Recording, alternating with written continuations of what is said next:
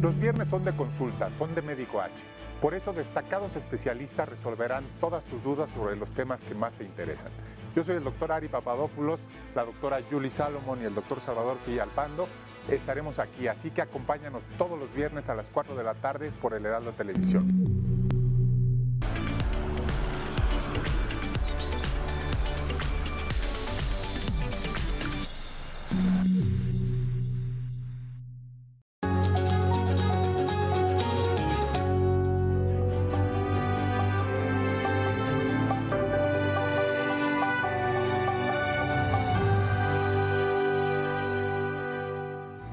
Un aplauso para el amor que a mí ha llegado.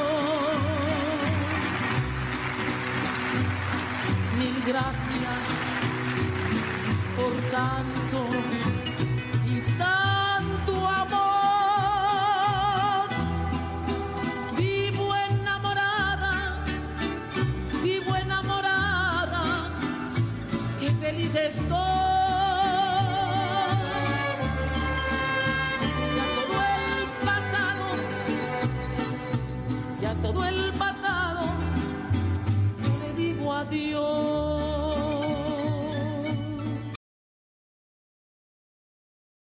exponente de la música mexicana, por su portentosa voz y su pasión para cantar, nació un día como hoy, 7 de marzo de 1932, en Rosario, Sinaloa. Los antiguos mexicanos daban a su emperador el título de Tlatuani, el señor de la gran voz. Lola Beltrán, en el México moderno, es la señora de la gran voz. La han conquistado poco a poco. Escribió de ella Carlos Fuentes para dimensionar la importancia de esta enorme artista en la cultura mexicana del siglo XX. María Lucila Beltrán Ruiz, su verdadero nombre, llegó a la Ciudad de México con su madre para ir a la Basílica de Guadalupe. Visitó los legendarios estudios de la XCW para buscar una oportunidad, pero al director artístico de la estación, Amado Guzmán, no le gustó como cantante, le ofreció trabajo como su secretaria. Llegó al programa musical Así es mi tierra cuando Matilde Sánchez, la torcasita estrella principal del elenco, salió de gira por Centroamérica y faltaba un intérprete llamado Guzmán, le comentó a Tata Nacho, director musical del programa, que escuchara a su secretaria, una muchacha que venía del norte. Está lista para cantar, dijo y luego de ser bautizada como Lola Beltrán, se incorporó al elenco de Así es mi tierra. Solo fue cuestión de tiempo para consolidar una de las carreras artísticas más brillantes y exitosas de México, la de la reina de la canción ranchera.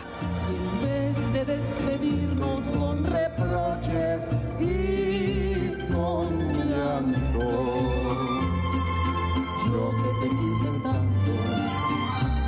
seas feliz,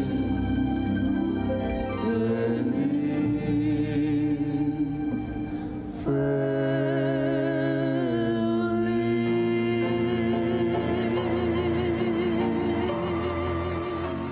Lola Beltrán se casó con el torero Alfredo Leal, con quien tuvo a una hija, María Elena Leal, y después adoptó a José Quintín. Actuó en 37 películas, participó en una telenovela, condujo los programas de televisión Noches Tapatías y El Estudio de Lola Beltrán. Y se volvió una embajadora artística, pues acompañó a varios presidentes en sus giras internacionales y el mundo todo se rindió ante su maravillosa voz. Fue la primera cantante del género ranchero que se presentó en el Palacio de Bellas Artes.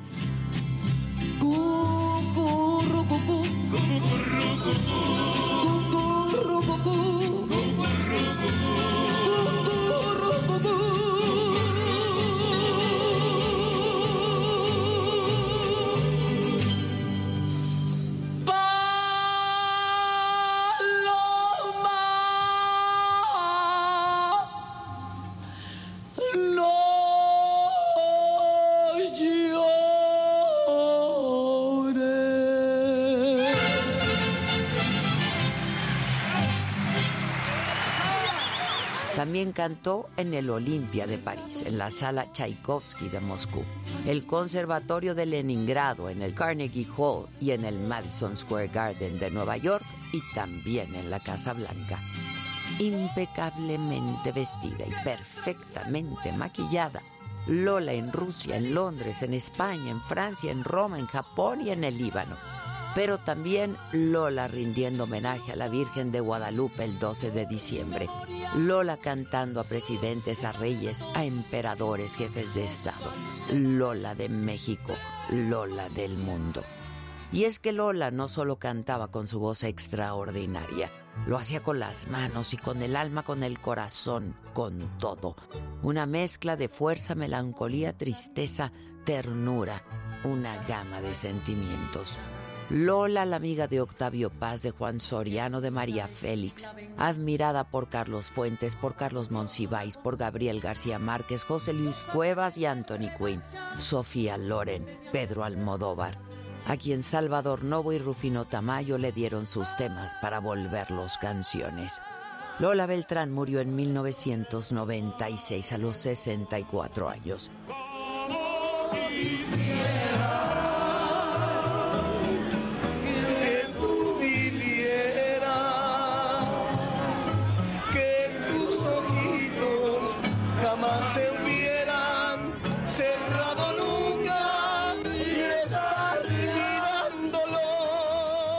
Gracias a su música, a su voz prodigiosa, a su imagen imponente, llena de dignidad con la que puso en alto el nombre de México por el mundo, sigue viva en la memoria de muchos de nosotros.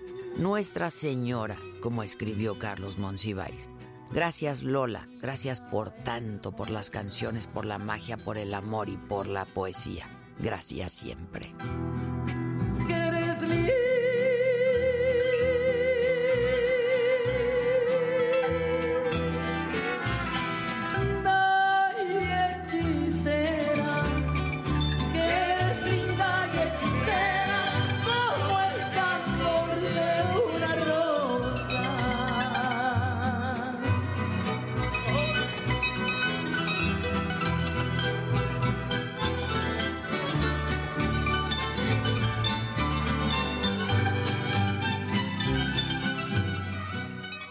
Esto es, me lo dijo Adela, yo soy Adela Micha y ya comenzamos.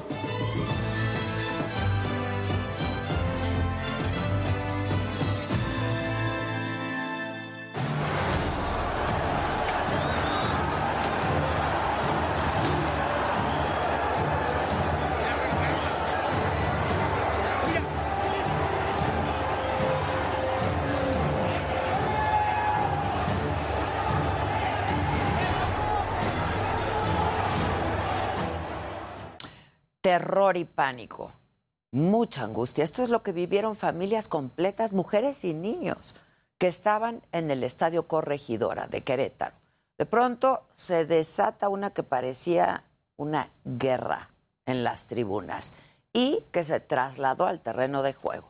Minuto 63. Se suspende el partido entre Gallos Blancos y Atlas debido a la brutal agresión contra aficionados los elementos de seguridad no fueron suficientes para detener a los agresores. Incluso se cuestiona si fueron cómplices de esta pelea.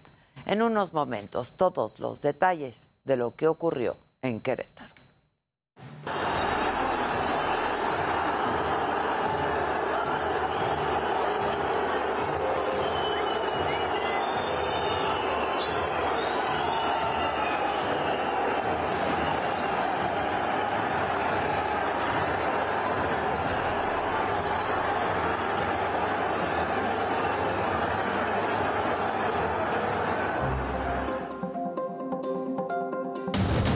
26 heridos, tres de ellos de gravedades. El saldo del enfrentamiento en el estadio Corregidora. Hasta este momento no hay muertos, no hay detenidos.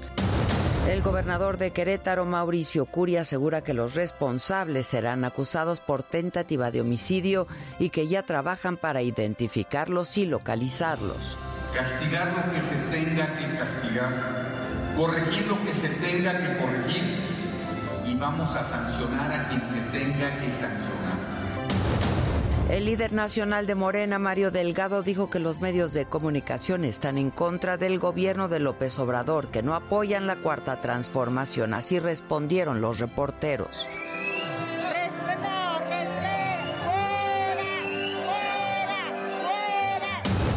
3.000 mujeres policías van a resguardar la seguridad en la Ciudad de México durante las movilizaciones de mañana por el Día Internacional de la Mujer. Eh, la Policía de la Ciudad de México en sus protocolos internos no contempla el uso de gases lacrimógenos en este tipo de escenarios de manifestaciones, ni en ningún otro. Matan a otro periodista en México, Juan Carlos Muñiz, asesinado en Zacatecas. Son siete ya los homicidios de comunicadores en lo que va de este año. Rusia condiciona el alto al fuego inmediato a Ucrania. Tiene que reconocer la anexión de Crimea a Rusia y la independencia de Lugansk y Donetsk, además de poner fin a la resistencia armada ucraniana. Hola, ¿qué tal? Muy buenos días. Los saludo con mucho gusto. Hoy que estamos iniciando esta semana, 7 de marzo estas son hoy las noticias. 26 personas heridas, tres de ellas graves. Fue el saldo que dejó la batalla campal en el Estadio Corregidora de Querétaro durante el partido entre Gallos Blancos y el Atlas del sábado. A pesar de la brutalidad de la agresión, las autoridades del Estado aseguraron que no hubo muertos. La violencia comenzó en las tribunas, minuto 55. De pronto, supuestos aficionados empujaron y golpearon. Esto desató una batalla ahí en el estadio. Primero en las gradas. Esto se trasladó al campo de juego y después a las afueras del estadio Corregidora. El partido se suspendió al minuto 63. Hasta este momento no hay un solo detenido. Lamentablemente otra vez se alcanzaron a cruzar los aficionados del Querétaro donde están los del Atlas. Qué triste. Es realmente lamentable lo que está sucediendo en estos momentos.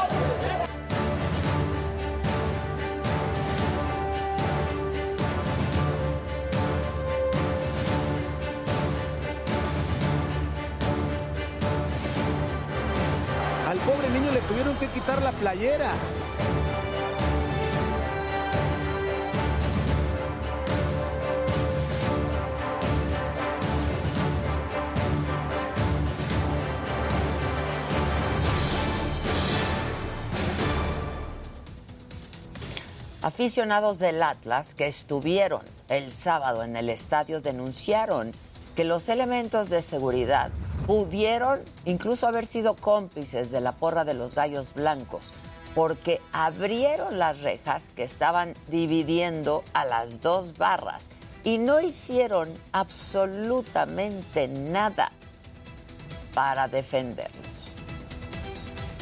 También los policías son unos ineptos, neta. Hay gente que neta los, siguen golpeando allá adentro. ¿Qué hacen estos güeyes? celebrando, no haciendo nada sin detenidos. Neta, esto no se trata del fútbol. Podemos alentar estos güeyes celebrando todavía que hay gente herida, niños llorando. Vemos cómo se frenan en la zona familiar y le empiezan a golpear a familias del Atlas. En ese momento sigue corriendo toda la manada hacia nosotros y nos encapsularon y la policía en lugar de ayudarnos o algo empezó a abrir todas las rejas para que nos pudieran golpear. El gobernador de Querétaro, Mauricio Curia, aseguró que esta agresión no va a quedar impune. Sin embargo, hasta este momento no hay un solo detenido por esta pelea. Dijo además que van a apoyar a las personas lesionadas. Diez de ellas siguen delicadas de salud. Tres son reportadas como graves. Revisaremos todas las actuaciones públicas y privadas para determinar responsabilidades por acción o por omisión, castigar lo que se tenga que castigar, corregir lo que se tenga que corregir y vamos a sancionar a quien se tenga que sancionar. Además, el gobernador Curi dijo que los responsables serían acusados de homicidio en grado de tentativa. Agregó que van a usar tecnología para identificar y localizar a los agresores y aseguró que no volverán a entrar al estadio corregidora. Yo me quiero dirigir a ti, criminal. No me importa dónde estés, dónde hayas nacido o dónde te estés escondiendo. Voy a dar contigo. Lo que hiciste ayer lastimó y ofendió a todas las familias queretanas y de todo el país. Lastimaste a visitantes cuando somos un ejemplo de hospitalidad. La Fiscalía de Querétaro inició una carpeta de investigación por los delitos de homicidio en grado de tentativa, violencia en espectáculos deportivos, posible apología del delito, asociación delictuosa y delitos cometidos por servidores públicos. Además, la Fiscalía Queretana informó que en las próximas horas van a ser citados a declarar servidores públicos e integrantes también del sector privado que tenían a su cargo la responsabilidad de los operativos de seguridad. Por cierto, que suspendieron a los cinco servidores públicos que estaban pues encabezando y tenían el encargo de asegurar a las personas encargados de este operativo de seguridad durante el partido. Los trabajadores sancionados son el director de operación policial, Leonardo Flores, el encargado de la unidad de campo, Isaac Pérez, el responsable del área de gestión de riesgos de protección civil del Estado, Carlos Toscano, el comisionado para el partido, Carlos Mendoza, y el policía Agustín Martínez. Se canceló además el contrato a la empresa GESCA 9 que estaba encargada de la seguridad del estadio. Y bueno, del total de los heridos hasta este momento han sido dados de alta siete personas. Eh, quienes salieron del hospital fueron escoltados por policías hasta los límites del estado con Guanajuato para garantizar su seguridad en su regreso a Jalisco. Las autoridades de Guanajuato también los van a acompañar para evitar otra agresión. Vamos a estar hablando de esto un poco más adelante. Mientras tanto, en otros temas, en el día 12 de la guerra, el gobierno de Vladimir Putin definió sus exigencias para un alto al fuego inmediato. Piden a Ucrania que reconozca la anexión de la península de Crimea a Rusia, que se realizó en el 2014 luego de un referéndum. Además, exigen que Lugansk y Donetsk sean reconocidas como repúblicas independientes y que se le dé fin a la resistencia armada por parte de Ucrania. Y en las últimas horas, tropas rusas bombardearon el sur de Ucrania y concentraron sus ataques en la ciudad de Mykolaiv. Intensificaron además las agresiones contra civiles en Ucrania atacaron la ciudad de Irpin, en donde por lo menos murieron ocho personas. Una periodista de la cadena CNN detuvo su reporte en vivo para auxiliar a un hombre de la tercera edad que intentaba salir de Kiev. Esta mujer reportera, Clarissa Ward, ayudó a que un hombre pasara entre los escombros y las ruinas que han dejado los ataques de Rusia en la capital de Ucrania.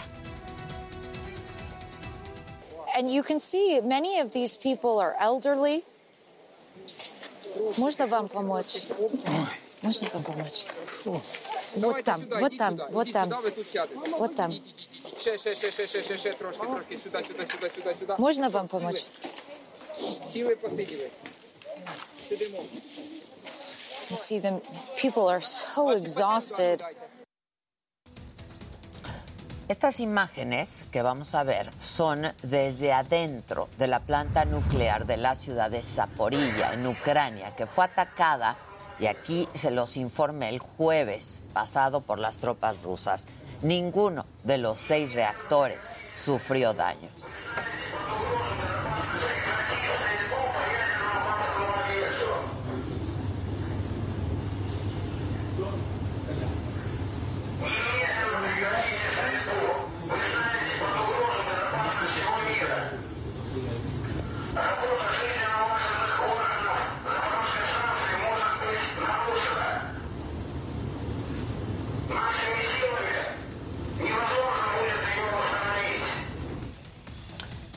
Volviendo a nuestro país, en el escenario político este fin de semana se realizó el encuentro municipalista de Morena en la Ciudad de México.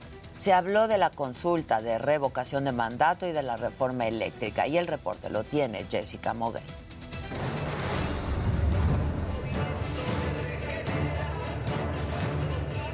La convocatoria fue por la defensa de la reforma eléctrica.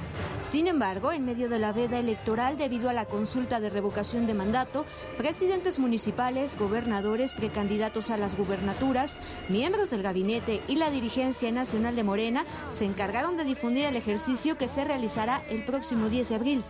Por eso este 10 de abril no podemos fallar. Tenemos la misión de fortalecer y profundizar la democracia, darle todo el poder al pueblo.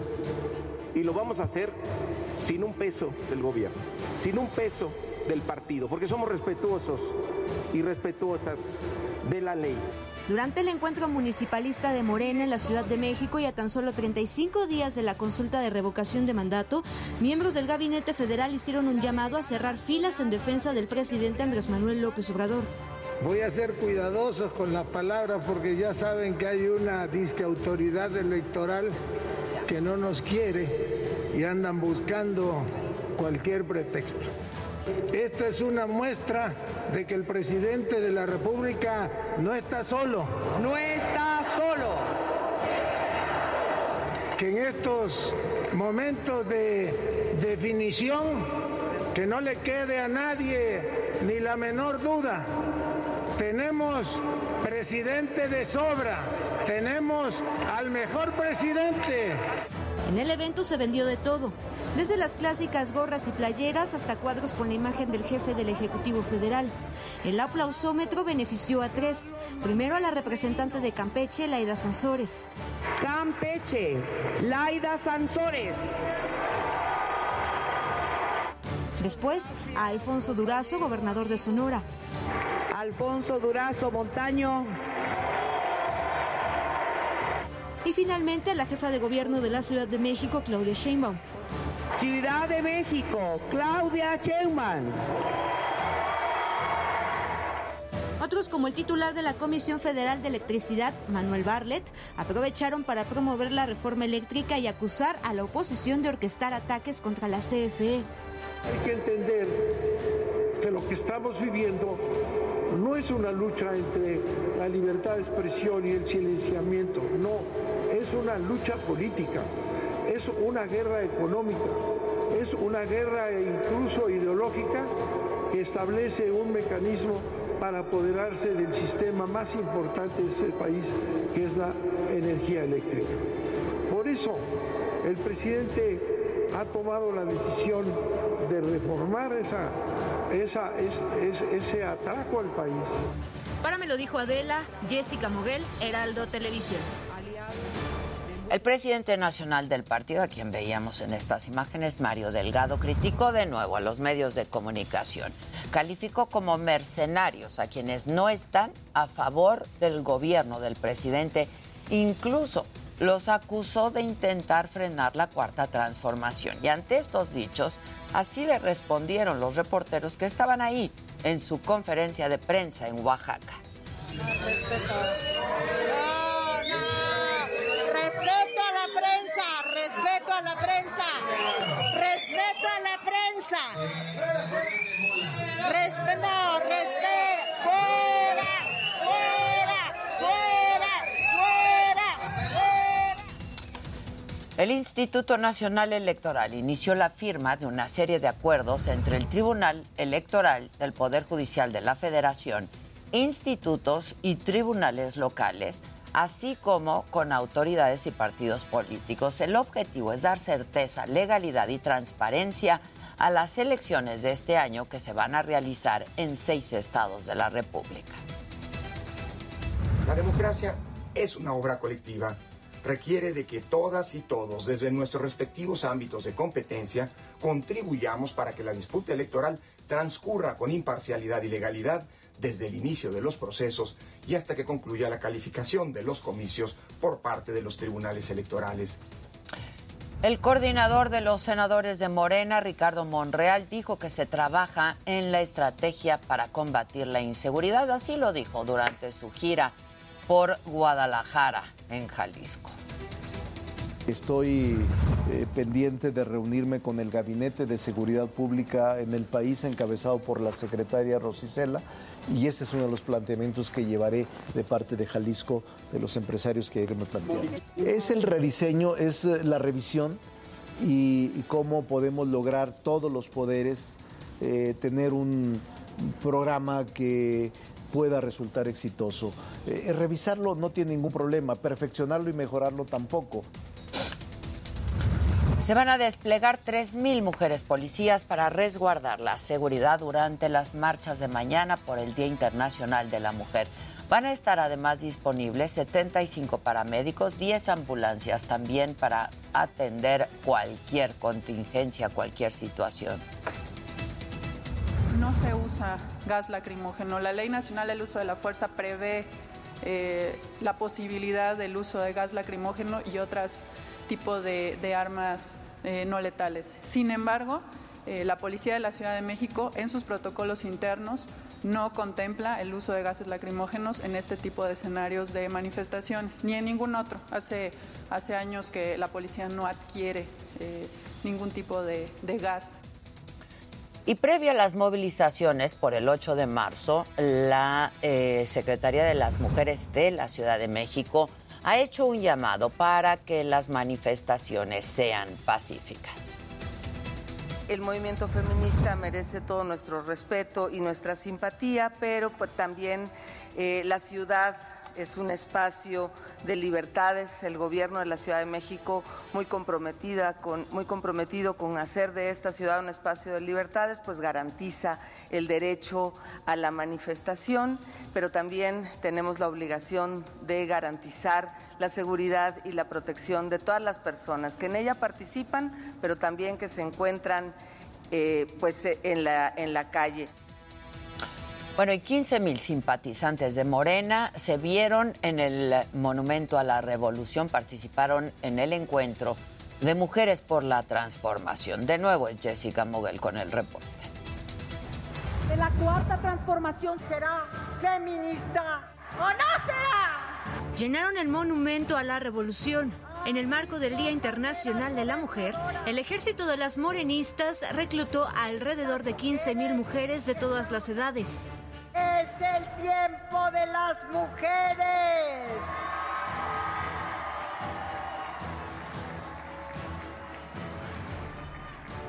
Porque la lucha sigue. No debemos permitir retrocesos. Al contrario, no debemos bajar la guardia. Somos parte de muchas primeras mujeres, como estas gobernadoras, como la jefa de gobierno, pero no vamos a ser las únicas ni las últimas. Llegaron de Baja California, Campeche, Tlaxcala, Guerrero, Colima y la Ciudad de México al encuentro de mujeres por la transformación encabezado por las seis gobernadoras de Morena de esos estados. En el Monumento a la Revolución gritaron fuerte, aquí estamos. La jefa de gobierno de la Ciudad de México, Claudia Sheinbaum, criticó a la oposición de asumirse como feminista y dijo que el movimiento surgió de la izquierda y no del conservadurismo se ha querido colocar a nuestro movimiento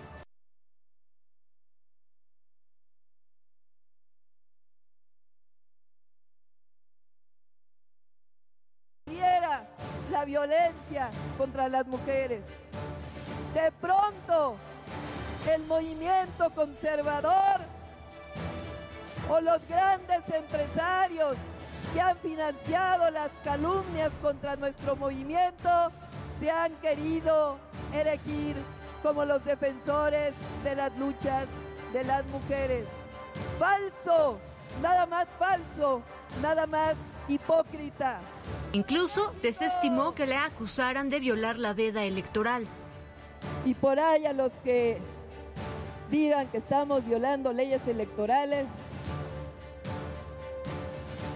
que primero promuevan la democracia. Desde aquí hacemos manifiesto. Señor presidente Andrés Manuel López Obrador, que se escuche bien y que se escuche fuerte. Aquí hay mujeres que estamos convencidas, defendemos y actuamos por la cuarta transformación de la vida pública de México. Señor presidente, no está solo.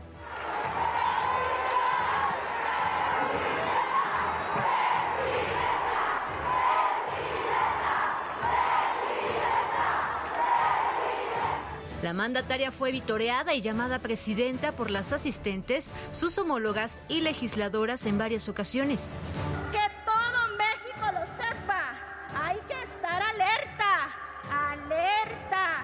alerta. México tendrá presidenta. En el turno de las gobernadoras morenistas, Laida Sansores de Campeche destacó el trabajo de los ministerios públicos, la policía de su estado, habló de los feminicidios y mostró su apoyo a Claudia Sheinbaum. Llevaremos siempre el orgullo de haber sido el primer ejército que Claudia Sheinbaum fundó, ese ejército de adelitas valerosas e incomparables la gobernadora de Baja California, Marina del Pilar Ávila, dijo que se debe seguir trabajando para terminar con la violencia que enfrentan las niñas y juventudes. Evelyn Salgado, gobernadora de Guerrero, convocó a las mexicanas a unir fuerzas. La gobernadora de Tlaxcala, Lorena Cuellar, pidió alzar la voz contra la violencia y la discriminación, mientras que Indira Vizcaíno de Colima invitó a los gobiernos a evitar regresiones en los estados. En los cargos que cada una de nosotras ostentamos, si no damos resultados que la ciudadanía espera de nosotras, corremos el riesgo de una regresión machista y misógina. En el encuentro, todas las gobernadoras y legisladoras respaldaron al presidente Andrés Manuel López Obrador. Claudia Sheinbaum recibió el bastón de mando y las gobernadoras coronas y collares de flores. Para me lo dijo Adela, Jessica Moguel, Heraldo Televisión. Pues fue toda una fiesta para Claudia Sheinbaum. Mientras eso pasaba, sigue la violencia contra los periodistas en nuestro país. Este fin de semana asesinaron al reportero Juan Carlos Muñiz en Zacatecas, séptimo comunicador que matan en lo que va de este año. Este domingo fue sepultado en el municipio de Fresnillo. El gobernador David Monreal condenó el homicidio, pidió a la, a la Fiscalía Estatal que se esclarezca el crimen, lo de. En Guanajuato, policías de San Miguel de Allende agredieron a varias mujeres.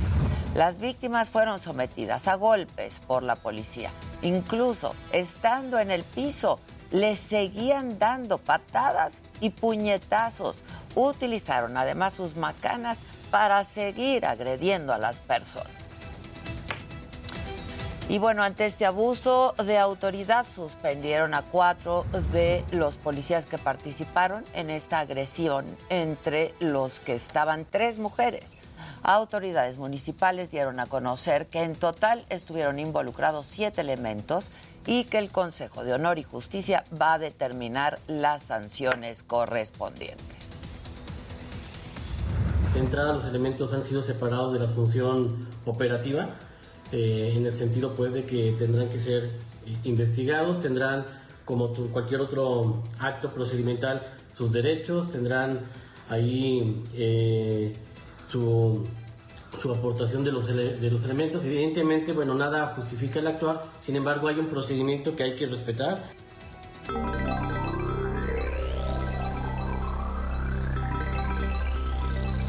Muy buenos días. Y bueno, un informe señala que en promedio los mexicanos gastamos algo así como 4.371 pesos en la compra de un nuevo teléfono inteligente. Los datos señalan que ese gasto se ha incrementado casi 2 mil pesos desde 2016.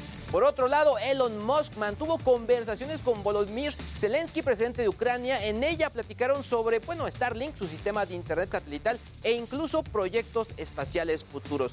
Y continúan los bloqueos en Rusia. Ahora fue Twitter y Facebook que dejaron de funcionar en aquel país. Les cuento todo esto más adelante. Pero bueno, estimado Jimmy, ¿tú a quién traes? Entre. Williams.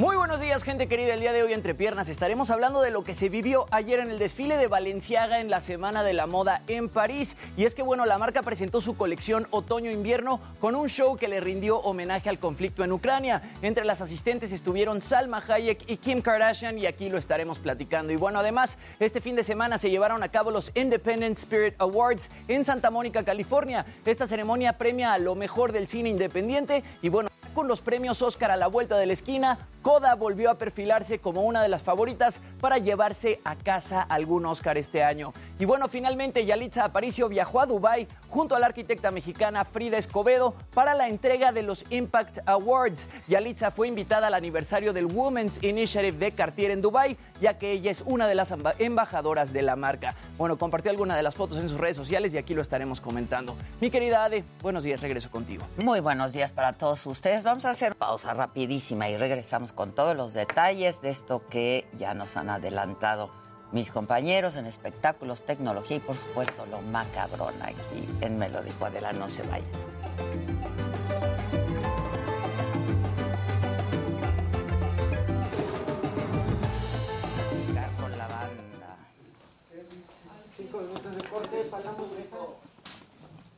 ¿Tenemos banda o no hay banda? ¿Qué dice el público? Usaste, eh, eh. ¿Tu video? ¿Qué tal no lo entrega? No, ya lo va a entregar al rato. Que si lo entrega hoy, a las 8 de la noche lo programa para que viva todo el día. Hoy y mañana, ok. Si no, mañana a las 8 de la mañana. No, lo va a entregar hoy. Buenas. Me mandan el link. No me encuentro, no me encuentro. ¿Me pusiste otra portada? Maca Casarín, ¿cómo no? ¿Qué pasó? ¿Qué pasó? ¿Se manda el link? O, o pregunta. Por favor. No, sí, me pusiste la foto del otro día, ¿no? No, sales tú en la foto. Yo te vi a ti. Sí, pero del no de ahorita. ¿No es de hoy? Ah, es del viernes. Es del viernes, ok. Ah, ok, ok. Traigo otro lente. Buenos días, Rocío. Adela, buen día, Carolina Berra- Barraza, perdón. El Peter 124, todavía no regresó Casarín. No. No le ha cerrado la Cesárea. cesárea. No le ha cerrado la cesárea.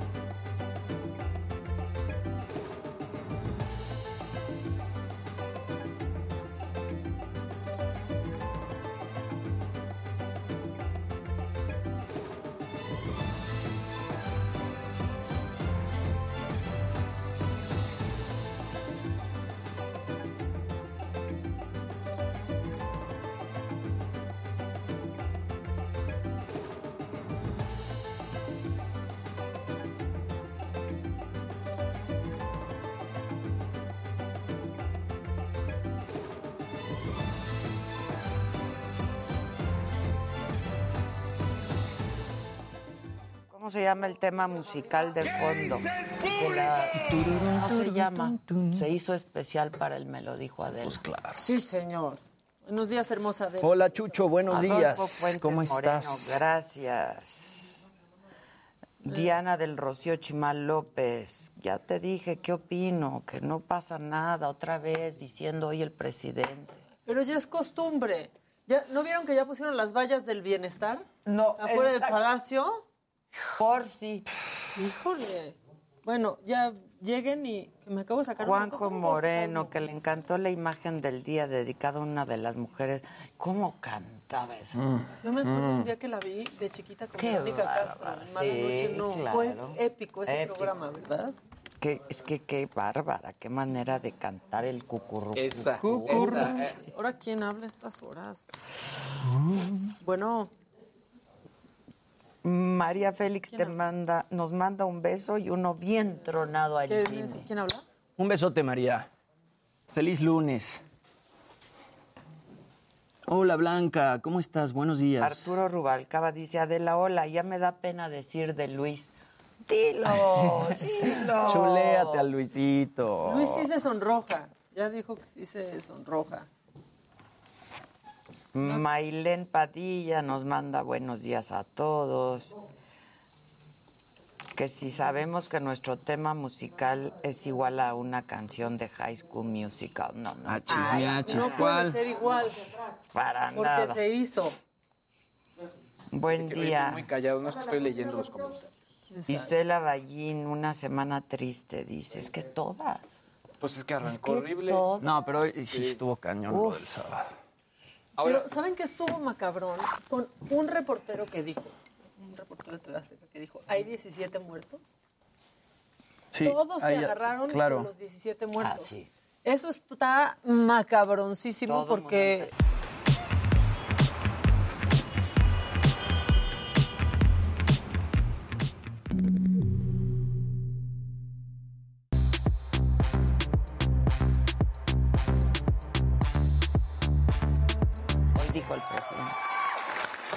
Bueno, pues ya estamos todos aquí. Saluden. Buenos días, buenos días, Ade. Buenos días, camaradas. Camaradas. Camaradas. Camaradas. Son camaradas, todos. Todos. Todos. La banda, la banda. Sí. Oye, saludos a la banda de la UP. Que, Estuviste que- ahí, sí, ¿verdad? que hubo Ah, sí te un vi. Media Lab Summit que organizó aquí el Heraldo y todos decían, es que los vemos en la mañana con Adela. Bueno, pues a todos esos, saludos, que quieren ser comunicadores. No, no, no. Créanme que Híjole. no, Marca, no. ¿Qué Suerte en eso.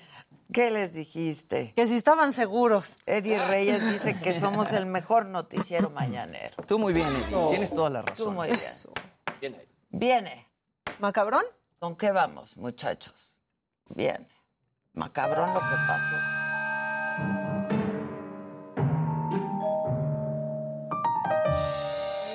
Vas a levantar, Nos tenemos que reír evento. tantito porque sí es- estuvo durísimo el fin de semana y la información va a seguir saliendo, pero después del viernes así estábamos unos para salir de la cama porque yo no sé, pero ¿no sienten que hace cuatro horas era viernes? Sí, se pasó de Así volada. estaba.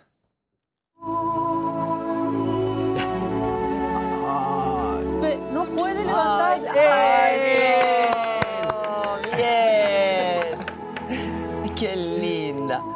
Está bonito. Yo Está dije, muy necesitamos cosas bonitas ahorita. Está muy bonito. Así los lunes, ¿no? Hasta el Así martes los lunes. la vuelta. Así los lunes, pero ¿cómo andaban el viernes? Échale. Gana la abuelita.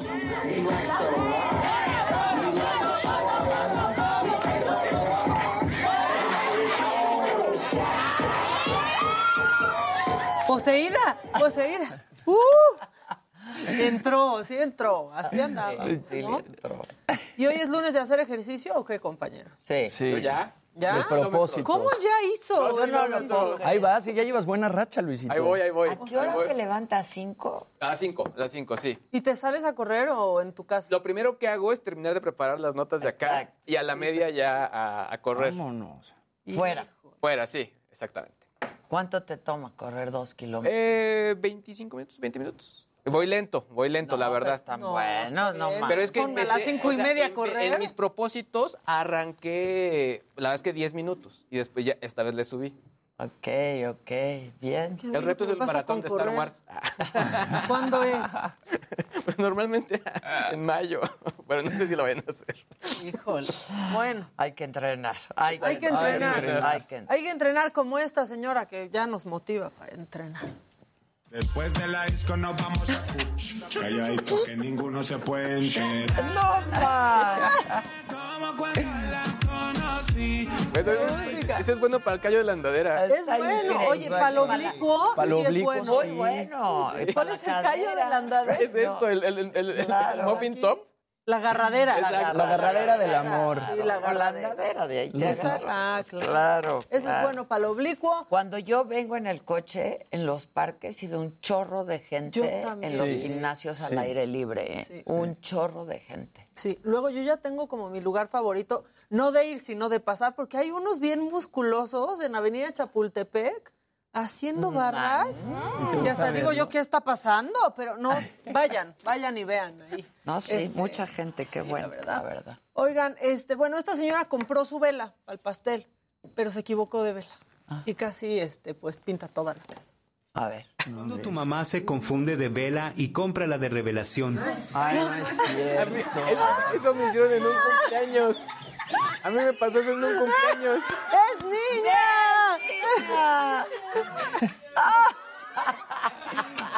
No manches. Pues felicidades a la señora. pues sí, es niña. Es niña, Es y niña. si era niña. Este, y ya por último, yo les dije, ahorita hay que reírnos, el próximo macabrón sí está macabrón, o sea, en la siguiente hora, ahorita, ¿no? Ok, ahorita quieres levantar el Sí, claro, porque ¿qué hacen ustedes cuando van al all you can eat? O sea, todo lo que puedan comer por el mismo precio, este animalito me representa. And we're gonna see if the squishy's here. Ah, está buenísimo. Squishy! No, no te. My sweet baby's back! Ay, qué lindo. Pero se las mete Beso. todas. Squishy, you did it! Ve cómo se le va haciendo. Está increíble. Ya no puede. Ve, ya no puede. puede. Así yo ayer. Les dije que teníamos que aflojar el cuerpo un poquito. Todo el fin de semana, el viernes. El viernes en esa casa se Ah, en come. esa casa se come. Híjole. Salud. Salud. Salud. Salud. Todos bien, todos Bueno, el bien. que sigue, por favor. La que sigue, por favor.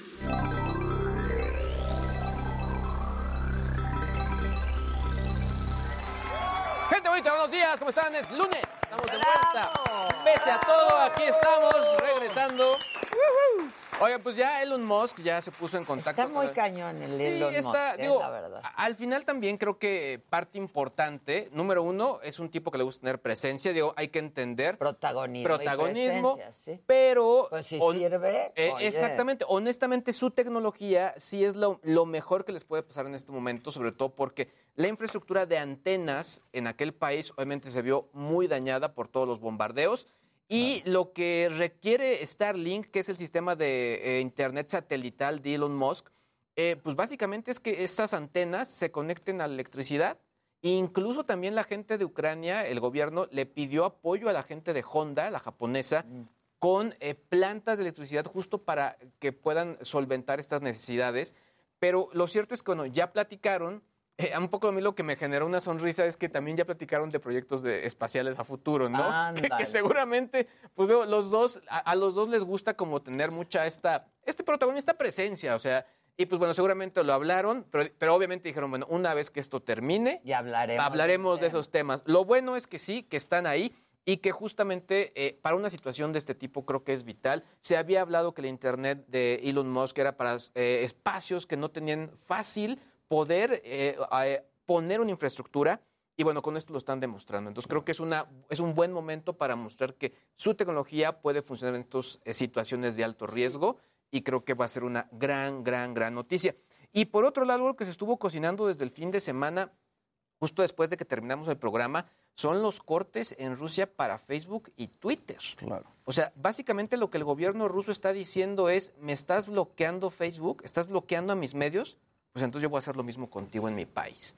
Entonces, lo que la gente de Facebook está diciendo es que con esto están dejando a, lo- a la gente rusa incomunicada, con la posibilidad de tener fuentes de información. No vamos a poner en tela de juicio que si un medio es bueno o es malo. Sí, ¿qué no, tipo de no. información? Eso no. El tema es que el derecho a la gente de poder estar informada, ¿no?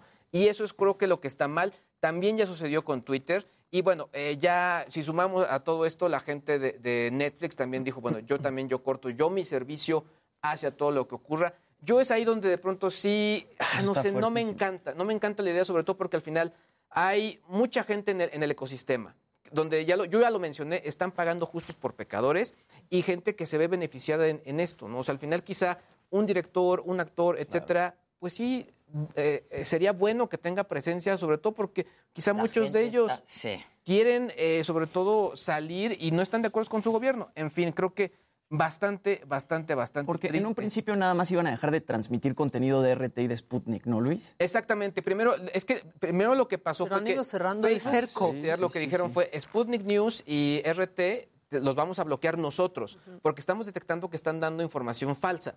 Entonces, la, la respuesta del gobierno ruso fue tal cual, pues nosotros los bloqueamos ustedes, porque Claro, son claro. estos dos suman ya 26 medios que tú Que ya están. empresa me estás bloqueando a mí. Y es un poco, ya es una guerra, justo lo que habíamos dicho, otro tipo de guerra que se está suscitando en este momento, ¿no? Y bueno, creo que vale la pena que ya lo hablemos, porque justo esto que pasó en el estadio, eh, pues sí, pudo haber sido de gran ayuda con justo esta aplicación que me compartías hace un momento, Ade, WeHelp, que básicamente lo estamos proponiendo también para, para las marchas, lo que va a ocurrir el 8 de marzo, también las manifestaciones, todo lo que va a estar pasando en estos días. Es una semana complicada. ¿Qué es lo que hace eh, WeHelp? Básicamente es, le permite a una persona compartir su ubicación en tiempo real. De tal manera que si tú vas con un grupo de personas, les compartes a esas personas tu ubicación y ellos hacen o fungen como héroes y ellos te van a, a, digamos, van a saber dónde estás. Y si tú te encuentras en una situación de peligro, presionas un botón y listo. De esa manera van a saber que tú estás en esa situación y dónde te encuentras, para que puedan a- acudir contigo en ese momento. Eh, algo que es bien interesante y por qué lo saco a, a colación, porque hay mucha gente que todavía está diciendo, fui al estadio, Claro. fui con, mi- con mis amigos y no lo encuentro. No ha aparecido. Sí. Bueno, y en la manifestación, que fue de la 2020, Exacto. la Que fue última, la última a antes los de cerrar. tres días, sí. Pues yo iba con una banda y nos perdimos todas. ¿eh? Claro. Ya- ya- o sea, ya no sabíamos. En la Sí. multitud ya no sabes, porque es, es mucha gente, de pronto, la, así que no hay sana distancia y eso hace que todos se diluyan, todos los contingentes se diluyan. Y qué mejor que esta aplicación está disponible para Android, la pueden descargar, eh, WeHelp, y de esa manera es mucho Yo más. ya la Está tengo buenísimo. Yo descargada, ¿eh? La verdad. Es, es muy buena, digo, ahí por la saturación, pues no. Y le manda notificación tanto a tus familiares o seres queridos como a profesionales que te pueden asistir. elegir exactamente y entonces pues ahora que estamos planeando justamente lo de la marcha pues saber exactamente en dónde en dónde estás Claro. pero aparte cualquier cosa pues le picas aquí dice hold to send alert y entonces a los héroes que estén cerca no o incluso a la policía En la aplicación. exactamente Y te puedes inscribir como héroe. Exacto. ¿no? O sea, Ahora, como algo que me pareció- para es asistir. Me pareció interesante. Hay como bien. la noticias sororidad, ¿no? Donde te dicen de algún tipo de situación que esté ocurriendo alrededor de ti. Eso también es útil, sobre todo para que puedas planear. Están mandando información todo el tiempo de lo que está Exactamente. pasando a tu alrededor. cuando andas sola a altas horas de la noche Eso es, eso es saliendo importante. de la chamba o algo así Se yo la dejo ahí viajes abierta de, de estas aplicaciones, no sé, Uber o Didi o etcétera, y también manda la señal, o sea, va monitorando el viaje y si ve que el conductor se va por un lado que no era, también... pueden ir siguiendo, te pueden ir claro, siguiendo. claro. Está bueno. creo que es, eh, eh, o sea, así como mencionamos lo de Musk, aquí este tipo de tecnología nos ayuda, es muy sencilla, es muy simple y está tal cual al alcance de nuestra mano en el teléfono. Pues pónganla ahí para que la gente sepa. Tengo al gobernador del estado de Querétaro eh, vía Zoom. Yo no sé si nos da tiempo ahorita. Sí, de una vez. Este, hola, gobernador. Adela, ¿cómo te va? Muy buenos días a ti, a tu auditorio aquí, muy apenados, indignados, avergonzados y Sí. también con mucha rabia de lo que ocurrió el sábado, Adela. Este, sí, ya ni preguntarte cómo estás. La verdad es que sí hay una indignación brutal. Este, no sé si hasta este momento nos puedes actualizar cuál es el estatus de personas heridas, por qué empezó a correr de entrada una versión de 17 muertos. Eh, las imágenes son terribles, brutales. Que mira, cuando, cuando yo digo que, que no hay muertos y vemos las imágenes, pues evidentemente la gente puede pensar pues que no es cierto, que, que hay, que, hay, que hay muertos. Gracias a Dios no hay ningún muerto hasta este momento. Nosotros tenemos 26 personas lesionadas, todas ellas, de las cuales había cuatro muy graves. En este momento tenemos que de esas 26, 19 ya se dieron de alta, ya incluso muchas de ellas las acompañamos a la caseta que quedamos con Guanajuato, que la recibió personal de seguridad de Jalisco, con quien, por cierto, con Enrique Alfaro he tenido una comunicación constante. Tenemos tres personas en que están, eh, digamos, delicadas, que ya le bajaron a código amarillo, que su vida no, no, no, tiene peligro. Una persona, no sé si te acuerdas de uno de los eh, videos más fuertes, que había una persona con un tatuaje del Atlas en el centro. Sí. Esta, esta persona es la que tenemos más delicada, está muy grave, es, es, es la que nos, no, nos tiene muy preocupados. Y por otra parte tenemos un queretano que desgraciadamente perdió un ojo, que fue a lo mandamos Ah. incluso a la Ciudad de México y él perdió un ojo. Yo pues decirles que, eh, que cuando yo venía, venía cada vez más presión por las redes sociales diciendo que si había muertos, lo que hice fue luego, luego poner un número de atención por si tienen alguna información, un familiar, y que no encuentro a mi familiar, o si tengo un muerto y está en tal parte y lo estamos velando, puse un teléfono este, para que llegaran y nos avisaran.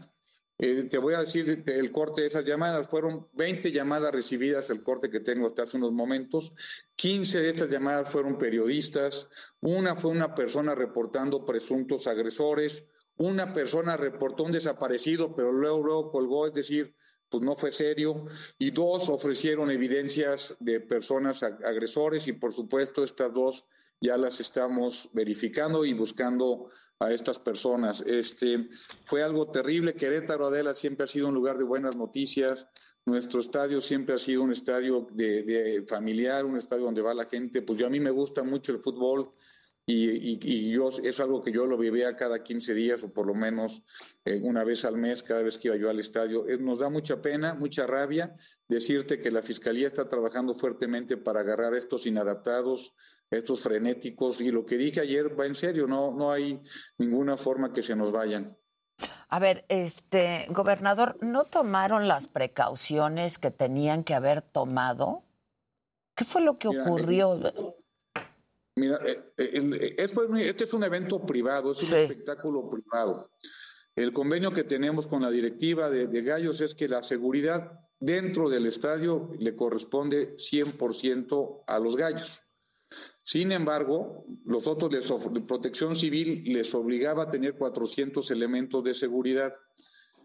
Tenían lo que tenemos nosotros registrado solamente 290 personas en, de seguridad privada. Eh, esto cae una, cae una responsabilidad para personas de protección civil porque no debieron haber dejado que empezara el partido hasta que no tuvieran las 400 personas de seguridad dentro del estadio.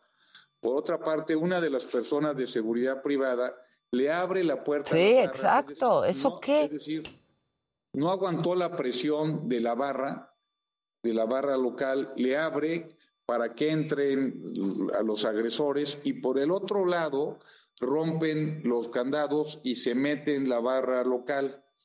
Esto fue lo que desató que se talieran muchas familias de la barra visitante hacia el estadio, hacia, hacia el campo, y esto es lo que, desgraciadamente, a partir de ahí vinieron todas las, las, imágenes bárbaras que hubo. La policía estatal y municipal, que tienen la, la, la obligación estar en la parte de afuera, se volvieron, digamos, de contener a proteger a las familias que estaban ahí. Si no, de verdad hubiera sido, si fue una tragedia, porque aunque no ha habido muertos, fue una tragedia. Sí, sin duda. ¿no? Hubiera, hubiera sido todavía peor lo, lo, lo, que sucedió. Pero aún así, yo lo que digo es que si alguien tiene alguna, algún dato especial de alguien desaparecido, Adela, si me permite dar mi teléfono para que aquí lo trae siempre mi secretario particular, que es 442 287-0622, 442-287-0622, para que me escriban.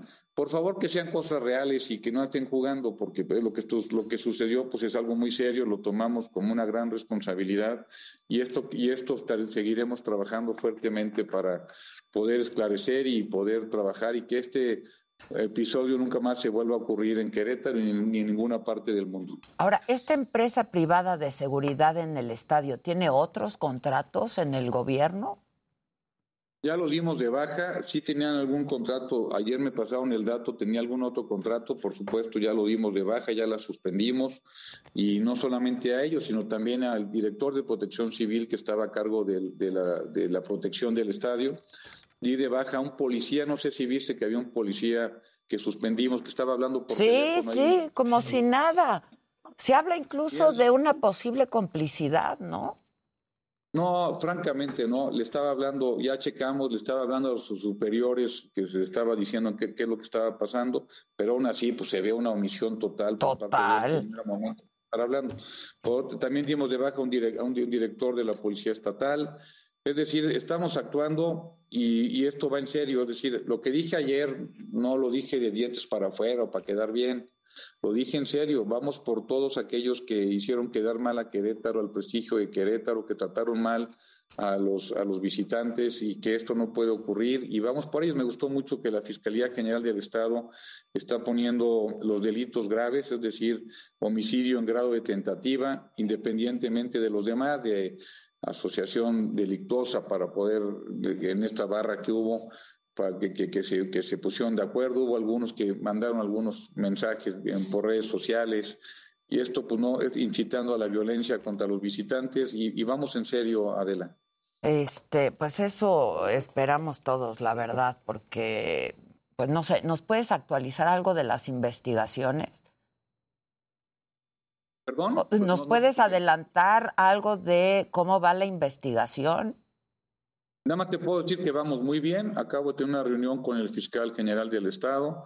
No puedo adelantar mucho. Dame lo que les pido a los que me están escuchando es paciencia y confianza. El- la, la Fiscalía del Estado es una fiscalía muy eficiente. Aquí en Querétaro, 8 de cada 10 homicidios son esclarecidos. Tenemos una, una fiscalía que muy responsable, muy profesional y nuevamente les pido tiempo, paciencia y confianza.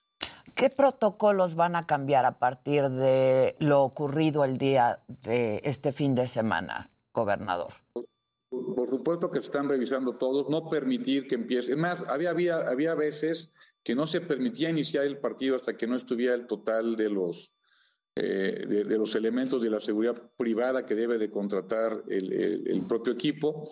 Y, por otra parte, bueno, estar atentos a lo que está haciendo la FEMEFUT en el tema de que ya no va a haber barras, lo cual yo lo veo una buena decisión, porque se vuelve pues en lugar de ser un, un- un- tema familiar, desgraciadamente se vuelve un tema de agresión y un tema pues, de vándalos que se juntan para causar destrozos, inclusive poner en riesgo la vida de, las de las personas. Oye, gobernador, se habla también de que esto ya estaba planeado. ¿Ustedes no tenían información, inteligencia, etcétera, de que pudiera ocurrir algo así? Y de que hay alguien detrás, se habla hasta de un líder guachicolero que está posiblemente detrás de esto. Mira, francamente no, o sea, lo veo un tema especulativo, un tema de, un- de una teoría de la conspiración, que yo no creo en eso. Ya explicamos cómo se dieron las cosas. Este, yo lo que veo que fue unos vándalos que se volvieron frenéticos y quisieron un, algo que nunca debió haber pasado. Yo, mira, eso que dice, no, es que yo, un- un- una persona de, de la delincuencia organizada está enojado porque otra persona de la delincuencia organizada de otro estado le va a otro equipo y por lo tanto le voy a pegar a los de su equipo, pues francamente lo veo poco serio y, le- y le doy poca, poca credibilidad. Eh, ¿Y con el club qué puede pasar, gobernador? Pues bueno, nosotros quisiéramos, o sea, des- desgraciadamente fue tan grave que hay la posibilidad que lo puedan desafiliar.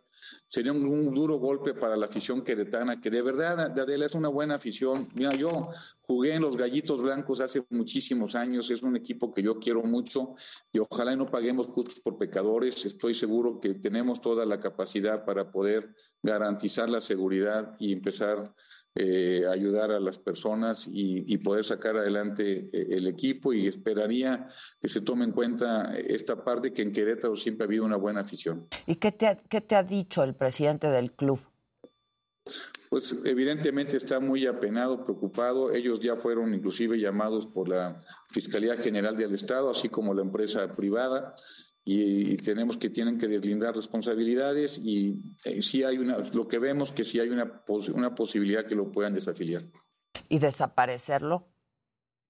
pues sí, al de- desafiliarlos desaparecería, que le pegaría mucho pues, a lo que es Querétaro, porque Querétaro de verdad siempre manda buenas noticias y, y tenemos una afición buena. Desgraciadamente, estos vándalos inadaptados eh, pusieron, están poniendo en peligro la vida de las personas y también la, la, la, eh, la permanencia de un equipo que es muy querido en Querétaro.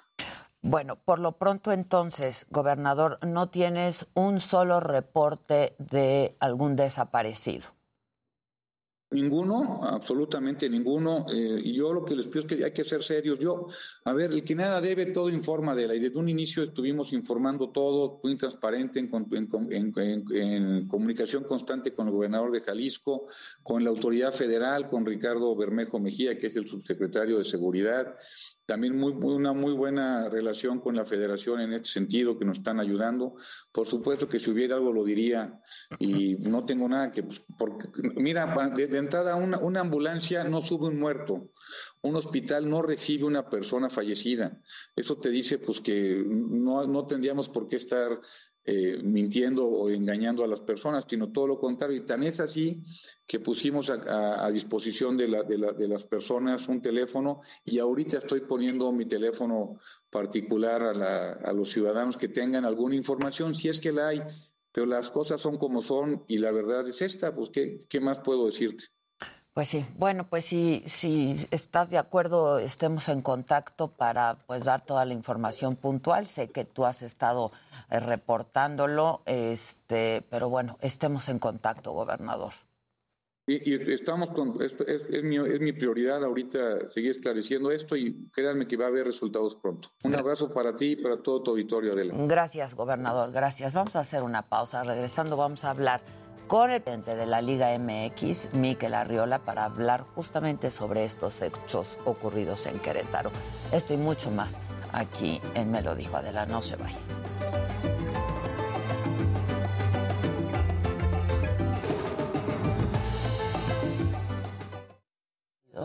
Exacto. O sea, está la lista en donde dicen localizados y en qué estado, eh, en qué estado de salud están o si ya están en, en Guadalajara. Lo que sí es un hecho es que la afición de Querétaro sí era conocida por ser muy broncuda. O sea, yo estudié allá, tengo amigos todavía allá y sí narran que, bueno, o sea, esto se notaba que iba a explotar Las en algún barras. punto. Sí, las Exactamente. barras. Son las- Yo tengo una, yo estaba Pero además los tienen detectados, saben Claro, quiénes son, hay fotos ¿por de- qué los dejan de entrar? Detectaron una anécdota, no me acuerdo contra qué equipo, pero les aventaban monedas a ese nivel. O sea, y desde hace- no es de ahora, es de hace muchos años. Entonces sí, justo hay, hay un histórico ahí, ¿no? Ahora, ¿de dónde salió esta cifra de los 17 muertos? De un tuit de Sí, y David de ahí Medrano. todo el mundo lo Exacto. empezó a retomar. de un sí, tuit sí. en donde dice la primer cifra extraoficial. es de 17 muertos. Pero es que las, la- los videos eran tan fuertes que, Que no podías sí, pensar que vez no. hubiera muertos. claro. O sea, hay Pero unos los videos medios- que aquí, de hecho, pues, desnudados y le seguían pateando la cabeza. y- Pero, pero como sangre, medio... o sea, mucha Y- y sádico, sangre, ¿no? o sea, muy sádico, o sea... Creo que la, imagen que más, sobre todo que más le duele a la FIFA es la imagen de esta, esta familia corriendo. con No, el no, niño Con el niño no, sin playera. Claro. Pero, bueno, una página que a mí me gusta mucho que se llama Story Baker, que hace como análisis de medios y así, este, pues está poniendo cómo, cómo empezó todo, porque entonces lo pone David Medrano, Sopitas lo retoma, y de pronto ves todos los medios Sí. en Google que se fueron Con esa, ¿no? con el 17 fallecidos, y la verdad es que el desmentido no llega tan lejos nunca, Nunca. como el borregazo. No, nunca. Nunca, nunca. O sea, nunca, Nunca, exacto, el desmentido borregazo. llega tan lejos como el borregazo Sí. que se hace realidad y luego vienen estas historias que no sabes quién las pone, ¿no? Como de mi primo está desaparecido y es un tuit de alguien que no conoces, pero Sí, le das sí, retweet sí. porque dice que su primo está desaparecido y no sabes si es verdad. Oye, Sí. estuve siguiendo cuentas. Sí, salía gente llorando y diciendo Cero que detenidos, de dice María Robles. O sea, también como con una, una impunidad. Y que cómo cosas. rompieron los candados, pues güey. No, no No, pues, estaban. la, la- ¿qué tal la, No, la y lo imagen fuerte es la, la imagen la del navaja? policía abriendo Esa, la puerta. El de la navaja que estaba cortando En la red, la red Sí, del la a la estadio. novia o la amiga, la etcétera, ¿no? Portería. ¿Saben A mí me gustó, seguro alguien que nos está viendo lo vio. Enrique Alfaro fue afuera del estadio y habló con la gente. Y de repente estaba hablando con uno de la barra y le decía, ¿de verdad, cabrón? Así, el gobernador, como de, te pues lo sí. prometo, cabrón, yo estoy en esto. Sí, sí. ¿No? Y entonces el otro de la barra le decía, gracias, cabrón, gracias. Y decía las cosas Pues es que, que iba sí. sabiendo por el gobernador de, de Querétaro y le decía, Aquí miren, está, aquí sí, está me esto. Lo está diciendo el gobernador. Pero ¿por qué no había policía? Pues a mí no me tocaba cuidar un partido en Querétaro, pero Claro. aquí estamos. Dice Alejandra Rojas, 10,000, por el cierto. chico del tatuaje dicen que sí murió. 10.640. de- Lo que dice el gobernador es que está grave. Los amo, banda, los amo. No, y luego por aquí dicen que de- tienen que dejar de vender alcohol en los estadios. Yo la verdad no creo que esa sea la solución como más. Mira, dice Alma Rosa Herrera, yo preferí no ver los videos. Es que, Es está- que están Eh, está a ese fuertísimos. punto, Está a ese nivel. No, yo. eh, Es una donde llevan como unos granaderos a un cuerpo. Ese Yo leí el hilo de una chava que iban corriendo y que su, es- su novio le pidió la playera a un chavito, una playera del Querétaro, para que se la pusiera a su novia y poder salir. Sí. Este, dice Alicia Alfaro, la gente que tiene familia o conocidos fallecidos. Traigo el video. Expónganlo, pues sí. Sí, exactamente, porque hasta ahorita no ha No hay reporte. Y ahorita en Macabrón, el video del entrenador de Querétaro. Eso está macabro. Porque parecía que estaba ahí ayudando a todos, y sí ayudó, pero pues lo, el mensaje que mandaba. No quieren que se sepa lo de los muertos. No, no ha habido reporte. O sea, ya las familias hubieran reportado. Y si es verdad, una ambulancia no sube un muerto. No, claro que no.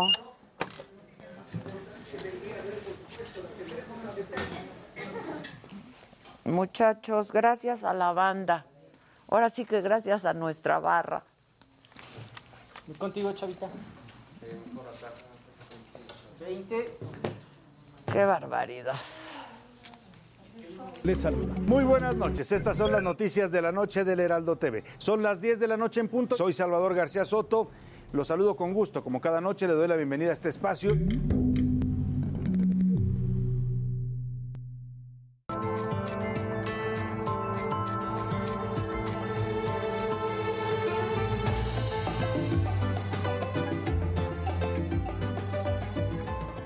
Sin lugar a duda, lo que pasó el sábado en el Estadio Corregidora de Querétaro trasciende el ámbito del deporte, del fútbol.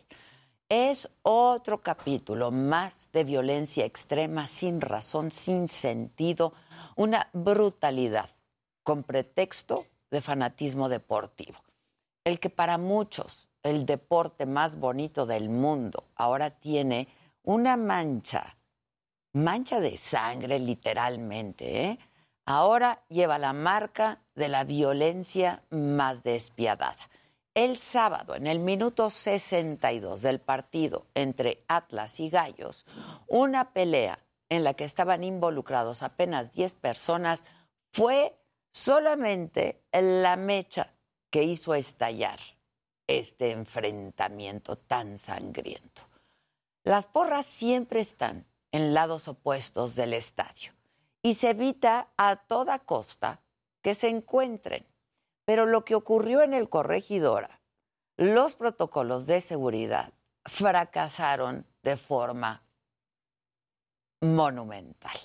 En minutos, la cancha se incendió, se llenó de aficionados, la seguridad se vio rebasada, hasta el punto en que la barra de los gallos pasa a la grada opuesta. Lo que vino después es indignante, aberrante, diría yo. Parecía uno de estos círculos del infierno descritos por Dante. Un caos sanguinario, golpizas por todas partes, personas inconscientes en el piso, sangrando, golpeados entre muchos, familias corriendo en medio del estadio con sus hijos de la mano, intentando ponerse a salvo, cuando esa tarde, pues solamente tenían la intención de ir a ver un partido y de disfrutarlo. En un primer momento se habló de forma extraoficial en redes sociales de 17 personas muertas, porque aquello parecía que así concluiría. Las autoridades ya han desmentido ese trascendido. Esto dijo el gobernador de Querétaro, Mauricio Curi, y nos lo reafirmó hace unos minutos. De verdad, no tengo ningún motivo para mentir ni para esconder nada. Sin embargo, pese a ello, persisten los rumores o versiones malintencionadas que hablan de fallecidos y de los cuales no tenemos registro alguno. Y hasta este momento nos han confirmado un saldo de 26 personas heridas, tres de ellas graves. Había más de 600 elementos de seguridad en el evento en total. Pero esto no fue suficiente y así lo admitió el gobernador Curi. Reconozco que pese a ello es evidente que el estado de fuerza pública fue insuficiente y no actuó con la prontitud que se ameritaba. Estamos ya haciendo la investigación correspondiente. Sexto, solicito a la Fiscalía determine de manera pronta y expedita las responsabilidades de todos los actores involucrados, directiva, equipos, funcionarios públicos y por supuesto de la turba de vándalos agresores. Y nos decía hace unos minutos el gobernador que la Fiscalía del Estado tiene una carpeta de investigación abierta por estos hechos. Se están investigando diversos delitos, entre ellos el de homicidio en grado de tentativa. Y desde ayer comenzaron a citar, a declarar a empresarios y a funcionarios. ¿Por qué la investigación debe llegar hasta las esferas más altas? Bueno, pues porque las porras muy probablemente no actuaron solas, existen y son como son porque pues, las autoridades llevan años tolerando estos comportamientos. Vamos a escuchar a Gabriel Solares, el presidente del club Gallos Blancos.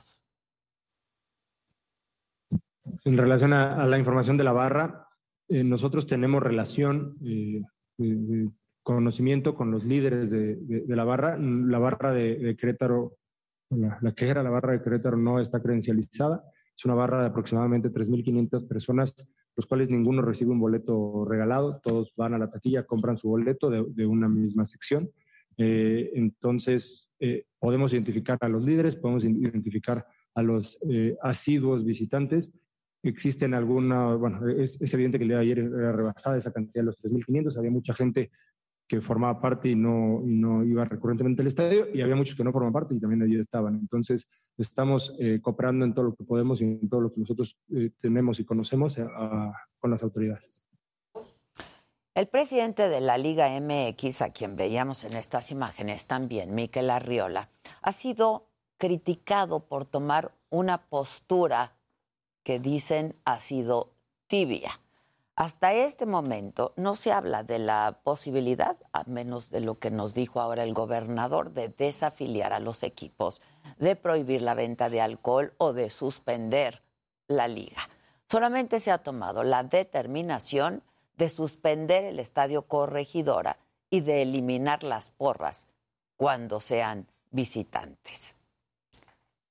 Te anticipo que las barras visitantes a partir de hoy ya no van a poder ir a los estadios.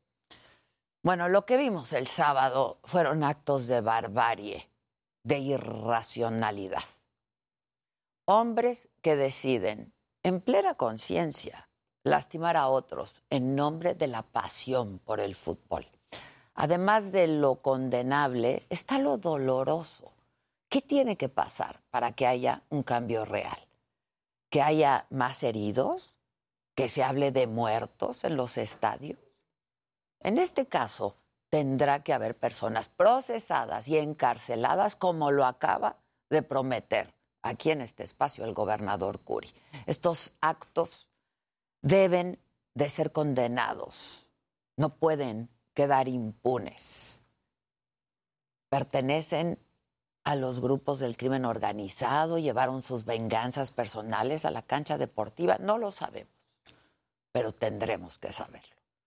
Esto es, me lo dijo Adela, yo soy Adela Micha y seguimos con más a través del Heraldo Televisión y nuestras plataformas digitales. 26 heridos, tres de ellos de gravedad. Es el saldo del enfrentamiento en el estadio Corregidora. Hasta este momento no hay muertos, no hay detenidos. El gobernador de Querétaro, Mauricio Curi, asegura que los responsables serán acusados por tentativa de homicidio y que ya trabajan para identificarlos y localizarlos. Castigar lo que se tenga que castigar, corregir lo que se tenga que corregir y vamos a sancionar a quien se tenga que sancionar. El líder nacional de Morena, Mario Delgado, dijo que los medios de comunicación están en contra del gobierno de López Obrador, que no apoyan la cuarta transformación. Así respondieron los reporteros.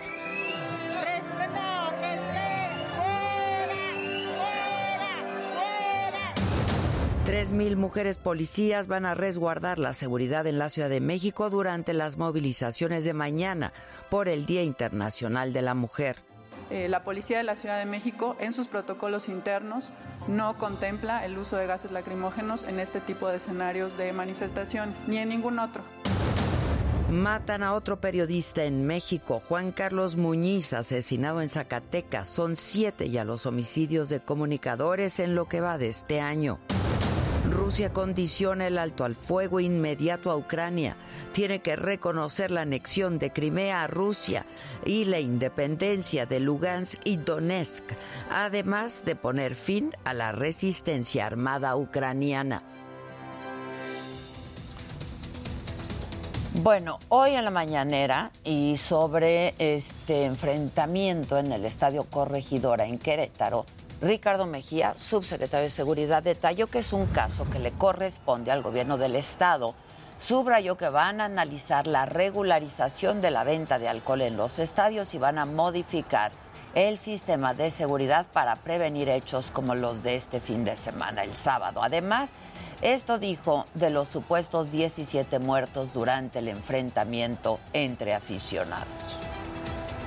Que en un primer momento, siguiente, se estuvo manejando en diferentes redes sociales la noticia de 17 muertos, la cual eh, con toda la evidencia, los informes médicos, protección civil y, y, los aficionados que están en los hospitales, pues no corresponde a la realidad. No hay ningún, ninguna persona eh, muerta, afortunadamente. El presidente lamentó los hechos ocurridos el sábado en el Corregidora y también eh, pues habló del gobernador de Querétaro, de Mauricio Curi, dijo que estuvo bien que reconociera que hubo fallas en la seguridad durante el partido e insiste en que el problema de la violencia se debe atender desde las causas que la originan, no con medidas coercitivas, porque esto es rezago dijo, del periodo, del periodo neoliberal. Nosotros no vamos a responsabilizar al gobernador, él está haciendo su trabajo, además está informando bien, debe de llamarnos la atención lo que se maneja en redes eh, sociales sin afanes de censura, nada más que se repite mucho el 17 sobre la masacre en eh, San José de Gracia del 27 de febrero en Michoacán. Todavía no hay una cifra oficial de fallecidos. Se confirmó que la persona que aparece sin vida en un video es Alejandro N., alias El Pelón. El subsecretario Ricardo Mejía esta mañana detalló que van a investigar al gobierno local por posibles actos de omisión, ya que el reporte inicial fue a las 18 horas y no antes, como han asegurado las autoridades municipales. Sin embargo, continúan las investigaciones para localizar los cuerpos de las víctimas. También señalar que se recibieron denuncias anónimas por las cuales se han realizado labores de búsqueda permanente de los posibles cuerpos de las víctimas en los sitios que fueron señalados y en posibles lugares eh, según la probable ruta que siguieron los autores materiales de estos hechos. En la mañanera también se habló de la muerte del exdiputado Pedro Carrizales, el Mijis. Ricardo Mejía, el subsecretario, aseguró que sigue abierta la carpeta de investigación. Dijo que siguen en comunicación con las fiscalías de los estados Tamaulipas, San Luis Potosí y Coahuila para apoyar en lo que se necesite en estas indagatorias. Nosotros vamos a estar muy pendientes con las autoridades locales para contribuir a la, a la investigación, sobre todo para que no quede ninguna duda, sobre todo por eh, algunas llamadas previas que mensajes que le hizo Pedro Carrizales Hermigis a su señora esposa. Y del asesinato de periodistas en México, Ricardo Mejía informó que ya se giraron tres órdenes de aprehensión en contra de los autores materiales e intelectuales de la muerte del periodista Margarito Martínez. Se trata de Adán N., José N., Adrián N. Y además dio algunos avances de las investigaciones del asesinato del reportero Juan Carlos Muñiz, también ocurrido el viernes en Fresnillo, en Zacatecas, y pues que es el séptimo periodista asesinado en lo que va de este año. Que ya está identificado el, los autores y en muy breve habrá eh, mandamientos judiciales para proceder a su detención. Sobre la marcha de mujeres programada para mañana 8 de marzo en la Ciudad de México, el presidente reveló que ya les llegó información de que hay grupos feministas preparándose con bombas molotov, con mazos y martillos para dañar monumentos y agredir a elementos policíacos capitalinos.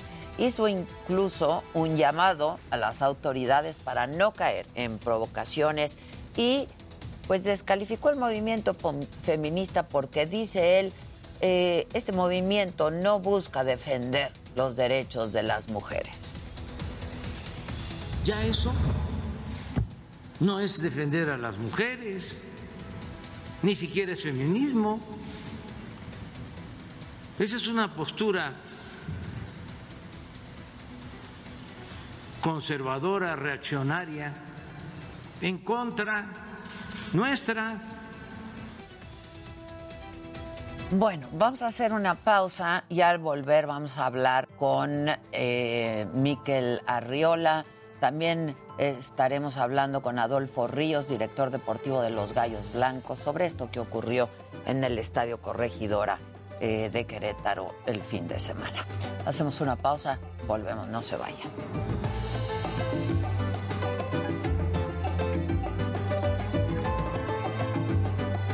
Bien, bien, banda. Vamos a por los 15, ¿no? Vamos a por los 15. Enseñamos el peludo bañado. ¿Eh? ¿Qué? Al perro bañado. El peludo bañado. Arnulfo Santiago Par. ¿Eh? Siempre quiere sacar al peludo al aire, Luis. Dice aquí Martín Rivera, Miquel Arriola no puede desafiliar a nadie. Él se debe a los dueños de los equipos y los dueños siempre se cubren. La liga no es autónoma. Desde ahí está mal la liga. Pues es que la, la, verdad es que sí. John de Luisa, que es el presidente de la Federación Mexicana de Fútbol, este, estaba volando a Europa justo cuando pasó todo el desastre y llegando subió un video diciendo pues que se enteró mientras iba volando, pero que en ese momento regresaba a México para... Que por favor repitamos el nombre de la aplicación. Súbela, ¿no? We Help. Mire, Josué, pon ¿pueden el nombre de la comprar- aplicación. Pueden comprarla We Help. mensualmente, cuesta 149 pesos, o puede ser anual, que yo preferí pues ya que de una vez. El. O sea, se siente una vez, pero ya, y tampoco, tampoco queda tan queda tan cara, o sea, pagan más en aplicaciones para InstaSize y así, ¿no? Exacto. Eh, o sentirla poco a poco con 149 pesitos al mes. Es bien. De a poquito. De a poquito. De a poquito. O sea, de a poquito, de a poquito, así. Pero está, está bien buena, porque aparte puedes poner tus contactos de emergencia, tienes tu Safety Network, que aquí yo tengo de Safety Network a Paola y Adela. Estoy Pues, viendo, pues sí. Este. Hay alertas avanzadas si tienes el Plus, que es el que conviene tener. Oigan, ¿y escucharon los audios de Sí, de Gertz. Ay, es que alguien está diciendo Pero el "¿Y los presidente audios dijo que confía Gertz?". mucho. Sí. Que confía mucho en él. Lo, lo oí en la mañanera. Estos hasta suerte tienen, perdón. Sí. Así fue. ¿Cómo no? ¿Qué cosa? Ahora, de WeHelp, te digo una de mis Diciéndole a los ministros que son unos pendejos. No, no. no. Todo mal. que no confía en los ministros, Sí. pero sí en el que está, o sea, sí, sí en el fiscal que está grabado, ¿no? es- El presidente no dijo eso, de que son unos pendejos los No, no, no, no, pero no, que no. no confía, que no confía. en Dijo, "Ah, incluso yo Desconfío de desconfío de algunos ministros. Lucy Ugalde dice, soy aficionada de los gallos. Esto no fue una pelea entre barras normal. Nunca van a rematar a nadie, pleitos, golpes, pero ahora era rematarlos. Eran carteles, así no actúan las barras. Iban por ellos. Ay, Lucy, qué Mira mi fuerte. foto del Está muy fuerte. Sí, sí, está muy fuerte. Es tu Es foto del muy Wigel. chistosos, Es ¿no? que además te pones Los tu fotito en el Wigel. O sea, tú puedes escoger, tú puedes poner tu foto, Está pero esta es como que... Pedro Barruete dice, Adela, nunca me lees, llevo dos semanas escribiéndoles. Pedrito, no Claro te que me te enojes, leemos. aquí estoy. Calmantes, Hola, Lilian. Huele a Feliz comida, ¿no? cumpleaños. Seguro La están Gastrolab. en el Sí. Gastrolab. Sí. Adela, esto a mí no me representa, soy de Querétaro y no somos así. No, bueno, nadie piensa que esto representa claro. a Querétaro. esa Dicen verdad. aquí, bueno, ¿y qué opinan que Pigmenio ahora va a colaborar con Ciro? Pues está bien. La verdad es que los de Morena, cuando yo he hecho todos los jueves hacemos la mesa de debate, nunca quieren venir. Esa es la verdad. Yo los he invitado, insiste, insiste, nunca quieren. Luego, cuando van mucho a un lugar, se Está acaban bien. convenciendo. O sea, Germán Martínez ¿Qué? ya estaba más del lado siempre de Ciro. O sea, cuando van mucho así alguien de Morena, ¿no? A un lugar, los acabas convenciendo. De pronto ya es como, pues sí tienen razón, se no, quedan no, sin pero argumentos. Germán sí tiene argumento. Por eso, No, o Germán sea, sí tiene se, Ah, se va convenciendo pues sí. por lo que va escuchando. Entonces, pues... Oye, ¿puede quedar México fuera del Mundial por esto? Yo no creo. Pues es que eh, no, pero, o sea, podría ser un causal, o sea, un causal, ¿no? Que lo, Más bien la cosa es el mundial que se va a hacer aquí para el próximo. Sí, o sea, digamos que sí podría ser una final, ¿no? manchita al expediente, Pues pues. sí. Pa- Otra. Otra más, Oye, claro. pero dieron la vuelta las imágenes. Claro, O sea, al obvio, mundo, ¿eh? claro. ¿no? Y el 17 muertos no se desmintió en medios internacionales. allá de nuestras fronteras. Les digo, palitos y bolitas, 7 de la tarde conmigo, Carlos Ayer.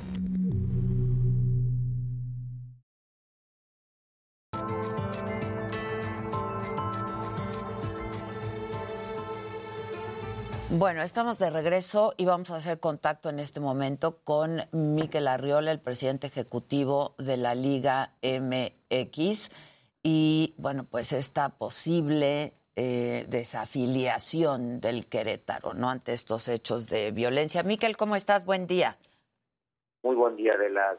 Saludarte. Pues mira, eh, los penosos hechos del, sábado nos, nos avergüenzan, nos apenan a todos y hemos eh, pues iniciado investigaciones. Para nosotros es, importante decir, Adela, que el partido comienza un día antes eh, del silbatazo oficial. ¿Por qué? Porque se hace una reunión para efectos de implementar el protocolo Estadio Seguro eh, con las autoridades de seguridad pública, municipales y estatales, con protección civil, con el club y con el comisario de la liga. En esa reunión que se hizo el pasado viernes, entre otras cosas, se establece el aforo de entrada al estadio. También con cargo al protocolo COVID. El aforo fue el autorizado a 15 mil personas, lo que implica que se, debe, se debía de haber implementado también el operativo de seguridad de alrededor de 600. El club lo que hace es compromete precisamente esa, ese número de, de elementos de seguridad y habla de 350 elementos de seguridad privada. Eh, lo que nos dicen es que tuvieron 358, más de 100 elementos de la Policía del Estado y 150 policías municipales. ¿Qué vimos a partir del el propio sábado?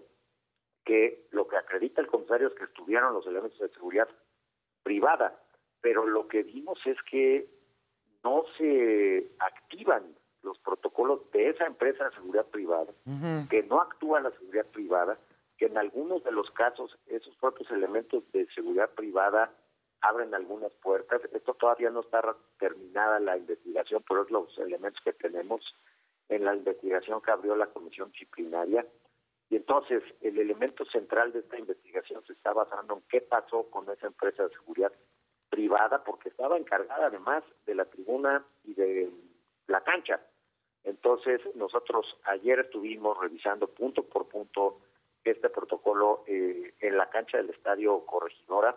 Después fuimos a una reunión con el gobernador a la que le pedimos como industria pues que acelerara las pesquisas. Esperemos pronto tener detenidos para que den su testimonio, porque fueron hechos una violencia que no se había registrado en estados de fútbol. No es la típica bronca entre aficionados. Aquí se, se, se ve, se nota que hay un elemento adicional de generación de, violencia a gran escala. ¿De qué elemento me, me hablas, Miquel? ¿Ustedes tienen este informes, tienen información de que este pues esto alguien o algo pudo estar detrás de esto?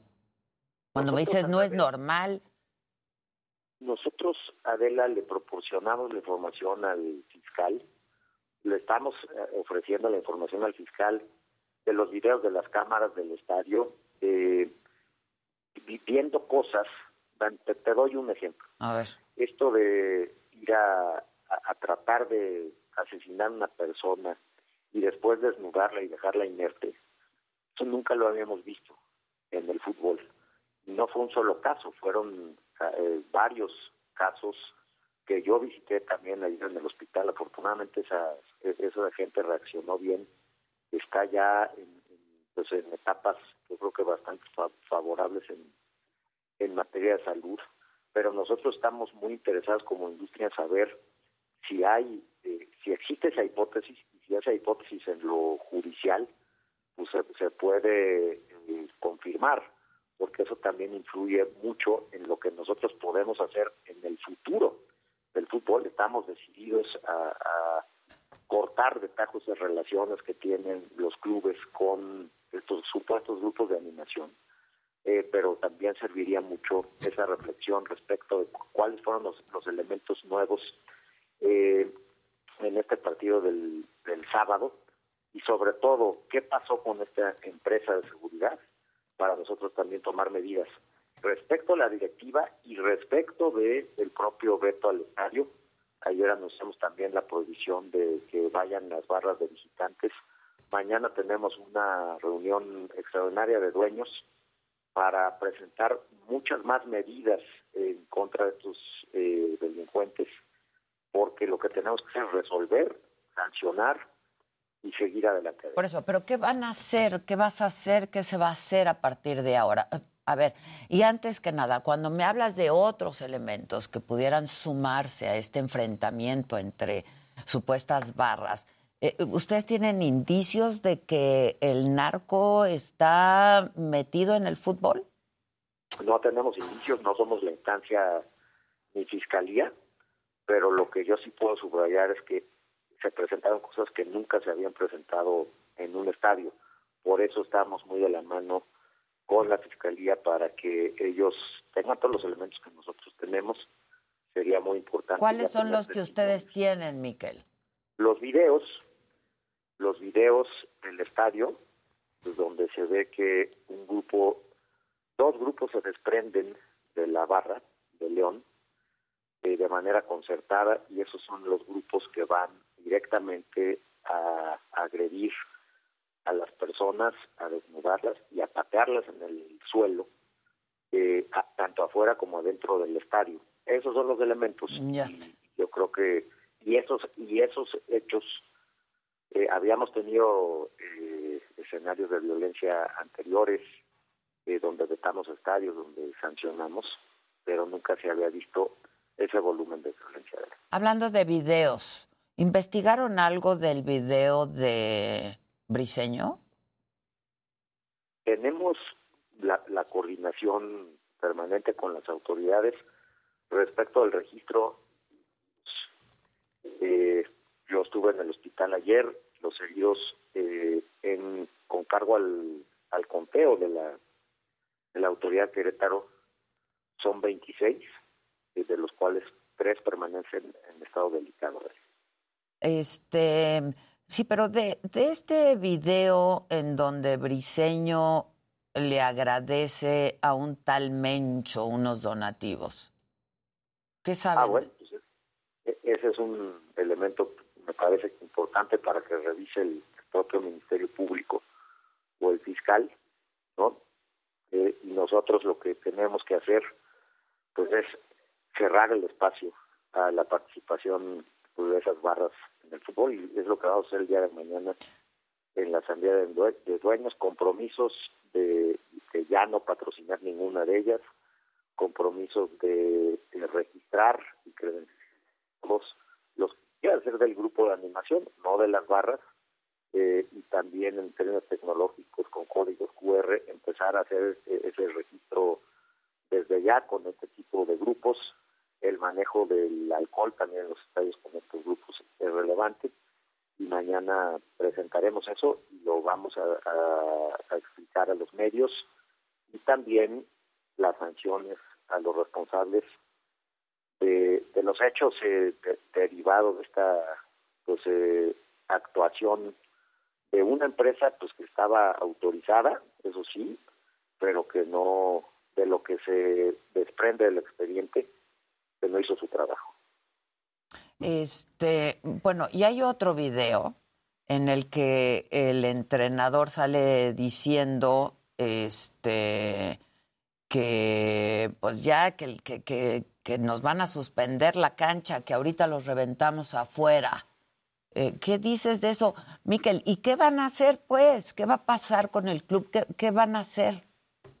Pues mira, eh, respecto a ese video, pues no, no es, no es, yo creo que puede ser y hay que, hay que investigarlo y hay que llamar al, al técnico de Querétaro para que explique, pero lo que era, yo creo que urgente en ese momento, pues era eh, desahogar el terreno de juego. Afortunadamente los directivos, cuerpos técnicos y los jugadores pues se fueron al vestidor eh, y ahí no pudo llegar la violencia. Eh, también, pues decirte, ¿qué, qué estamos haciendo? Vamos a, a castigar los hechos ¿Cómo? tanto del estadio ¿Cómo, como Miquel? ¿Cómo? ¿Van a desafiliar al, al club? ¿Qué va a pasar?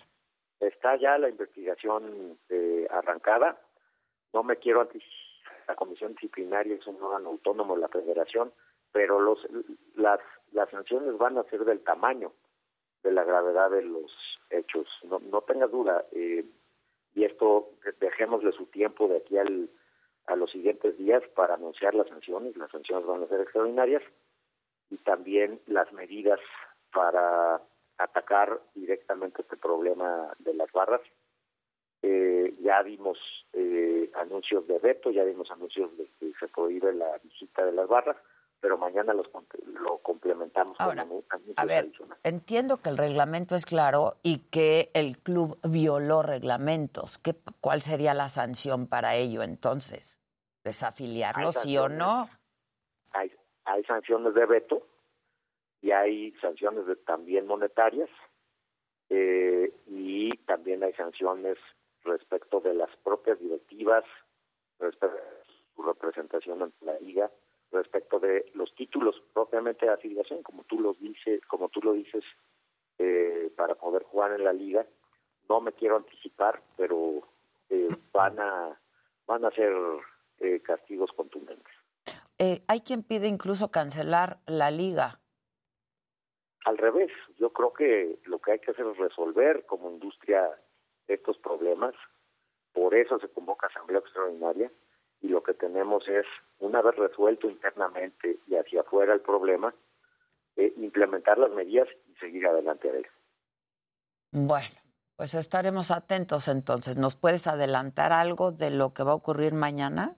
Porque Mañana vamos a pre- sí, Dime. Vamos a pre- vamos a presentar el paquete de las medidas, sobre todo respecto de los grupos de animación eh, y y los va, esas medidas las votarán, pues eh, instruirá la liga a implementar y bueno, eh, saldremos a anunciarlo, pero va a cambiar de manera eh, tajante esta, esta irregular participación que han tenido en los últimos años estos grupos de aficionados. Oye, Miquel, este, ¿tú crees que esto estaba orquestado ya? Porque ocurre en el minuto, en un minuto en el que no estaba pasando nada. Nada. En el minuto 60. Por eso, ¿tú crees que estaba ya orquestado y planeado que así ocurriera? Yo, yo creo que hay elementos nuevos, como te digo, eh, que hacen suponerlo, pero no lo podemos concluir porque no ha terminado ni, ni el fiscal ni nosotros. Pero mientras, no vamos a dejar que ocurra, orquestado o no, otro tipo de evento este tan penoso, tan triste, pero tú dices también ha trascendido de manera internacional.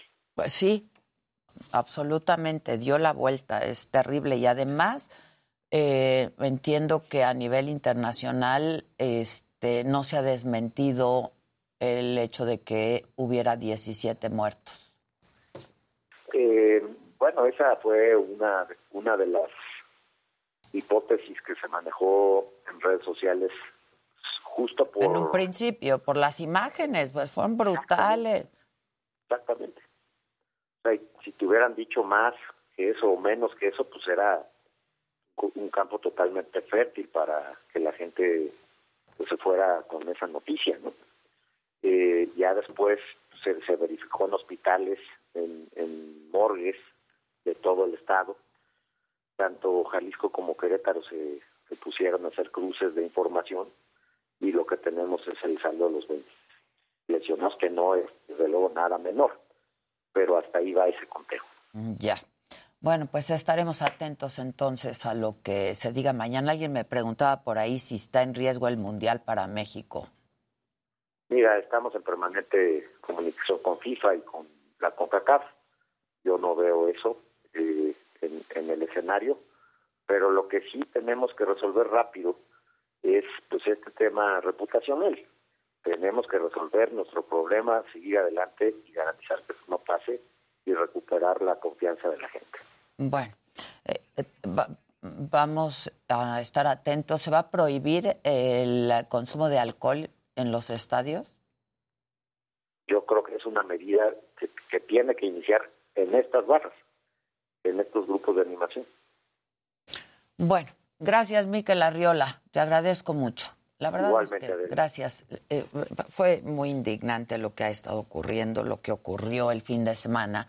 Y eh, pues por eso es que le estamos dedicando este tiempo. Y tengo ahora vía Zoom a Adolfo Ríos, el director general deportivo del equipo Gallos de Querétaro. Adolfo, ¿cómo estás? Buen día. Hola, Adela, buenos días. Oye, este, ayer Gabriel Solares admitió que sí tienen identificados a los líderes de la porra del Querétaro. Ahora, seguramente estabas escuchando lo que dijo Miquel Arriola de que el nivel de violencia, hablando cuantitativamente, no, y cualitativamente también, eh, pues no fue normal de un enfrentamiento entre barras. ¿Qué, qué dices al respecto, Adolfo? Mira, Adela, estamos sorprendidos, estamos en shock con la situación que sucedió el fin de semana. Lamentamos, por supuesto, todo y, de, y, reprobamos completamente esa situación. Es algo que fue rebasado en todos los sentidos. Hemos estado principalmente, eh, ya estuve en el hospital también, incluso estuvo acá Miquel, cuando estuvimos juntos en el hospital viendo a las personas que estén en franca recuperación. Algunos todavía están graves, pero con pronósticos muy alentadores para seguir adelante. Pero lo que pasó es algo inadmisible. Es algo que tenemos que trabajar en todos los sectores, en todos los sentidos, colaborar entre gobiernos, entre eh, policías estatales, policías municipales, eh, seguridad eh, privada y deslindar responsabilidades para poder saber exactamente en qué momento detonó un caos y en qué momento fue fallido el operativo de seguridad. Es que en minutos una pelea, ¿no? Entre aficionados o entre la, la, la, las barras detona en una agresión brutal. Y pues a Es todos nos resulta sí. un poco inexplicable, ¿no? Estaba orquestado. ¿Qué dices tú al respecto? Sí, completamente. Es inexplicable. Eh, todos los protocolos, eh, de acuerdo a las reuniones previas para un partido de esta magnitud, eh, se llevan a cabo para poder coordinar tanto la seguridad privada, la seguridad municipal y la seguridad estatal, eh, un partido como este. Pero todo sucedió tan rápido que no hubo posibilidad de respuesta. Ya se hicieron las, eh, se levantaron las actas de denuncias correspondientes para ir contra los involucrados en toda esta situación, eh, para que pague y se busque eh, a los que tiene que buscarse, pero principalmente también las, las actas de demanda y de denuncia para, para los que no pudieron o no hicieron su trabajo como tenían que hacerlo, eh, principalmente con la situación de la empresa de seguridad eh, privada que se tenía en este sentido. Eh, se está buscando en todo momento tener de una desgracia, tener una situación de toma de decisiones para que no se vuelva a repetir. Adela, yo estaba en el palco cuando estaba sucediendo eso, brinqué de mi palco a la tribuna y de la tribuna al foso porque estaban golpeando a personas sin defensas completamente, a familias.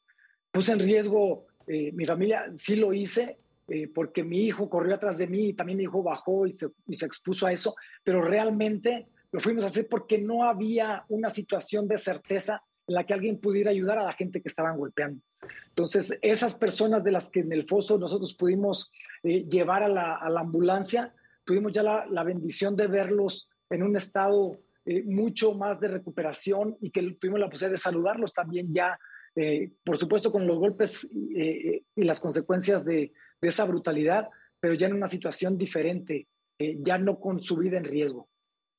Ahora, en todo caso, y ahora esto que hablaba yo con Miquel, si se decide sancionar al Querétaro con una desafiliación, ¿qué harían ustedes? ¿Lo aceptarían? Mira, Adela, nosotros estamos sujetos a, a, una autoridad.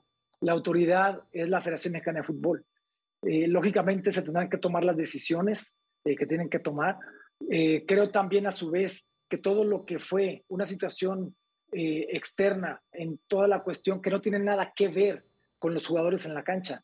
Esta situación a todos les está afectando, a todos nos está afectando. Hemos recibido amenazas en todos los sentidos, por todas partes, cuando lo nuestro es lo deportivo. ¿Amenazas cuestión, de qué índole? ¿De qué índole? ¿Amenazas de qué? Eh, en, en, redes sociales los jugadores han tenido amenazas a ellos, sus familias. Eh, también nosotros hemos tenido esas amenazas, pero lógicamente sabemos que son situaciones que en redes sociales se siguen dando, eh, porque el, el, aficionado no es lo que vimos. A, acá fueron delincuentes disfrazados de aficionados, eh, delincuentes que fueron a robar la tranquilidad a un estadio de fútbol eh, y que se hacen pasar por aficionados. Entonces, eso es lo que está pasando. Pero ustedes y, tienen identificadas Ajá. a las porras, ¿no? Este sin duda los tienen identificados de alguna manera, los conocen.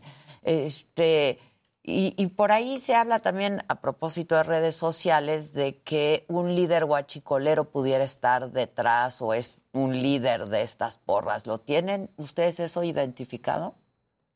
Son de las cosas que se están buscando hacer eh, de la mano de la Federación Mexicana de Fútbol. Cuando hay un partido de selección nacional, eh, se tiene una plataforma en donde salen todos registrados los boletos con su INE o su IFE uh -huh. en ese sentido, para poder tener identificada a cada persona. Esa plataforma, los equipos en primera división no contamos con ella, pero sí sería una situación en la cual tendría que estar identificable cada uno de los aficionados para que cuando una persona está en el estadio sepa quién está sentado al lado de esa persona.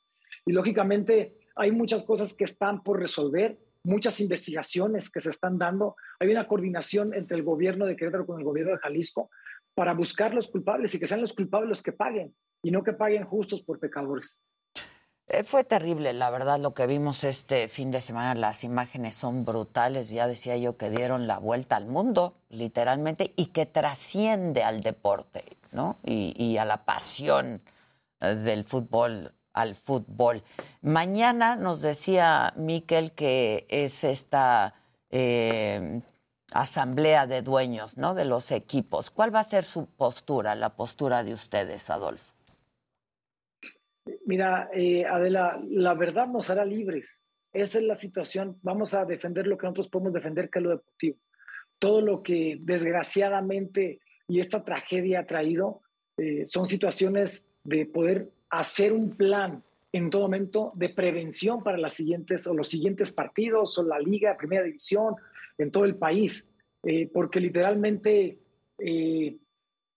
voy a mencionar esto. Tenemos una denuncia de la semana pasada en donde acá en el club de gallos entraron a robar 500 playeras. Yo no sé si tenga que ver o no en esta situación, pero si de ahí hubo delincuentes disfrazados con playeras de, de- de gallos en ese sentido, tiene que llegar hasta las últimas consecuencias y que lógicamente, repito, esa situación no trascienda, que ahora empecemos a ver qué es lo que se tiene que hacer de manera conjunta con las autoridades, Confederación Mexicana de Fútbol, para que esto no pueda volver a ocurrir y que las familias, que todos vamos con familias a un estadio, podamos tener la tranquilidad de que no estamos en un riesgo. ¿Aceptarían la desafiliación? Nosotros vamos a aceptar la autoridad que tenemos, eh, que es la Federación Mexicana de Fútbol, y que ellos tendrán que tomar en un momento dado esa decisión. El Consejo de Dueños va a, sesionar mañana y ellos van a definir cuál es el siguiente paso. Creo que la situación fue rebasada en lo deportivo, y lo deportivo es lo que representa eh, el equipo de fútbol, que no tiene nada que ver con todo lo que pasó eh, fuera de la cancha. Eh, y, y- y, bueno, se sabe que en las barras hay pues delincuentes en activo, ¿no? Esa es una situación que tiene que investigarse, Adela, porque ciertamente en base a esto tendrá que cambiar los protocolos y tener exactamente quiénes son las personas que están detrás de esas barras y que vuelva la tranquilidad al fútbol. Y si tienen que erradicarse eh, las barras del fútbol, tendrá que hacerse como tiene que ser, de la forma en la que el, el aficionado se identifique para saber quién es el que está en el estadio y no que vayan y se oculten con situaciones. Hay un tema eh, claro acá que incluso las imágenes están, eh, Adela, es que no toda la barra fue la que bajó. Sí, la barra se mantenía, la gran mayoría, el porcentaje de barra se mantuvo en su lugar. Entonces, por eso son las situaciones de, de- de saber que hubo mucha gente que se infiltró como si fueran aficionados cuando son pseudo aficionados los que hicieron toda esta tragedia. Oye, y sobre este video, ya hablando de videos en el que sale el entrenador del Querétaro diciendo esto de nos van a suspender la cancha, ahorita los reventamos allá afuera. Mira, eso está editado. O sea, sí quitaron un contexto de las cosas. Eh, en ese momento puedo decirte que Hernán, porque a mí me tocó estar también en la cancha eh, viviendo esa situación, Hernán se encargó de llevar al túnel a las familias del equipo del Atlas que estaban en riesgo. Estas personas que estaban al lado de él gritando, y hay un video que está completo.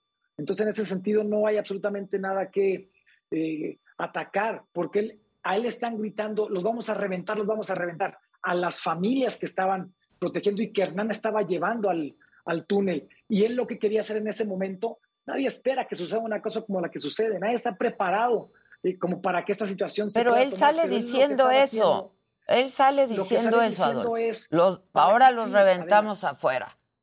lo que él está haciendo es que se salgan de la, porque ellos iban a meter, si agarraban a la gente en el túnel, la gente en el túnel, ¿para dónde se iba a mover con la familia?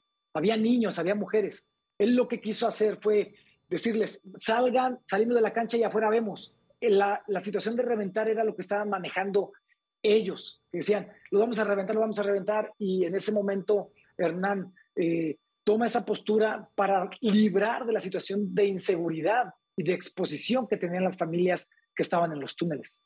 Pero si lo dijo entonces. No está editado, contexto, sí lo dijo. que- sí, habría que decir y, le- y ver bien todo el contexto de la... O sea, como diciendo, ya luego vemos, cuando hace- salgamos ahora. en ese momento la intención era proteger a las personas. No sabíamos lo que estaba pasando afuera de la...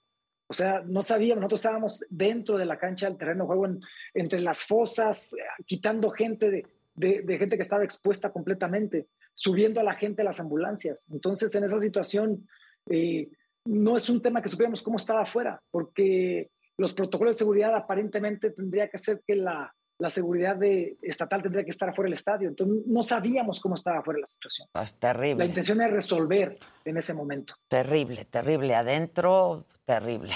Este, bueno, vamos a estar atentos a ver qué pasa mañana en la asamblea y en contacto. Gracias, Adolfo. Eh, saludo cordial. Buen día, gracias. Gracias. Vamos a hacer una pausa y ya volvemos, no se vayan.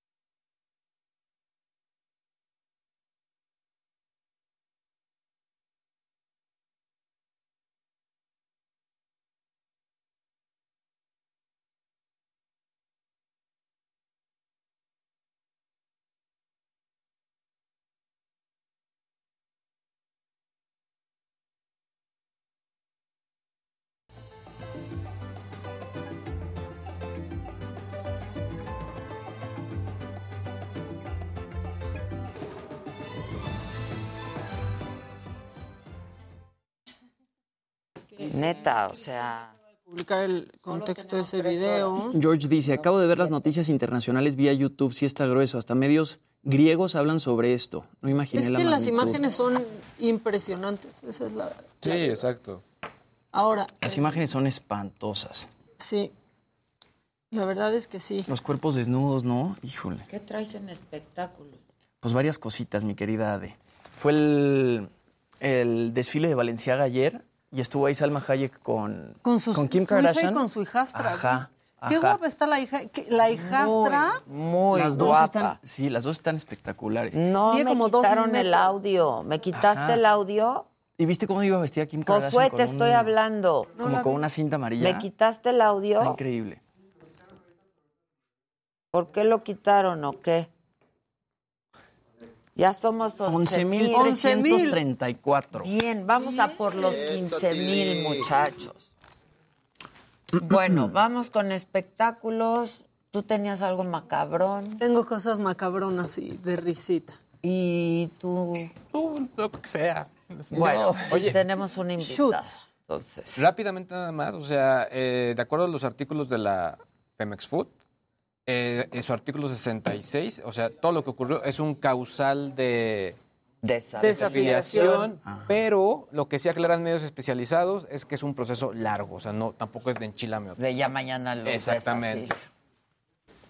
No, y- y- Ahora, si está metida otra gente ahí. Pues Exacto. Es que sí puede haber infiltrados, Claro. ¿no?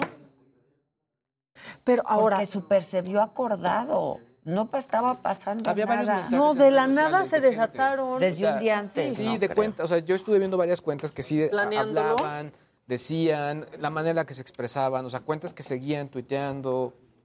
Está súper raro, pero está también peor, digo, y esto ya también son las entrevistas de la gente que va, que va saliendo. Un chavito que estaba ahí, que traía la cabeza golpeada, dijo, a nosotros, era de la, de la barra del Atlas, nos revisaron todo, muchísimo. No entendemos cómo los otros traían mochilas, adentro traían navajas, Claro. No, y traían- picahielo. Ahora, también sí hay que mencionar que el tema de las barras es general, o sea, es en todas. Y Claro. otra cosa, las barras tienen entradas completamente distintas donde Claro. no pueden pasar otros.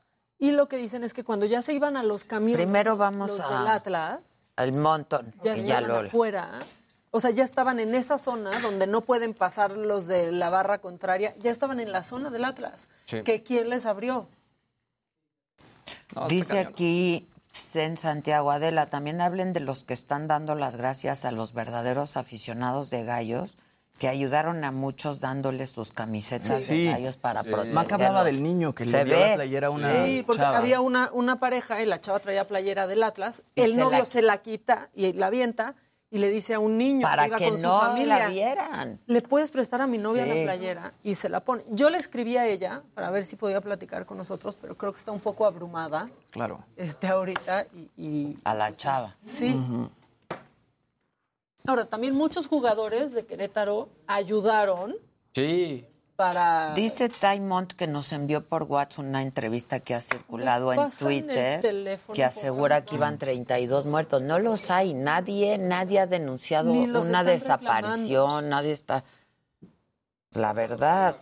De hecho, gracias. Estaba la imagen de un señor ya mayor que decían que estaba este, desaparecido con su foto tirado en el campo. Y si ven los tweets más abajo, decía, ya apareció y está con su familia. Entonces, también. Y si dieron Pues retiro a gente que no aparecía y ya apareció, borren ese. En Encuentra todo sobre tecnología, lo último en videojuegos, unboxings y recomendaciones. Todo lo que te apasiona en HIC. Acompáñanos todos los lunes a las 3.30 de la tarde.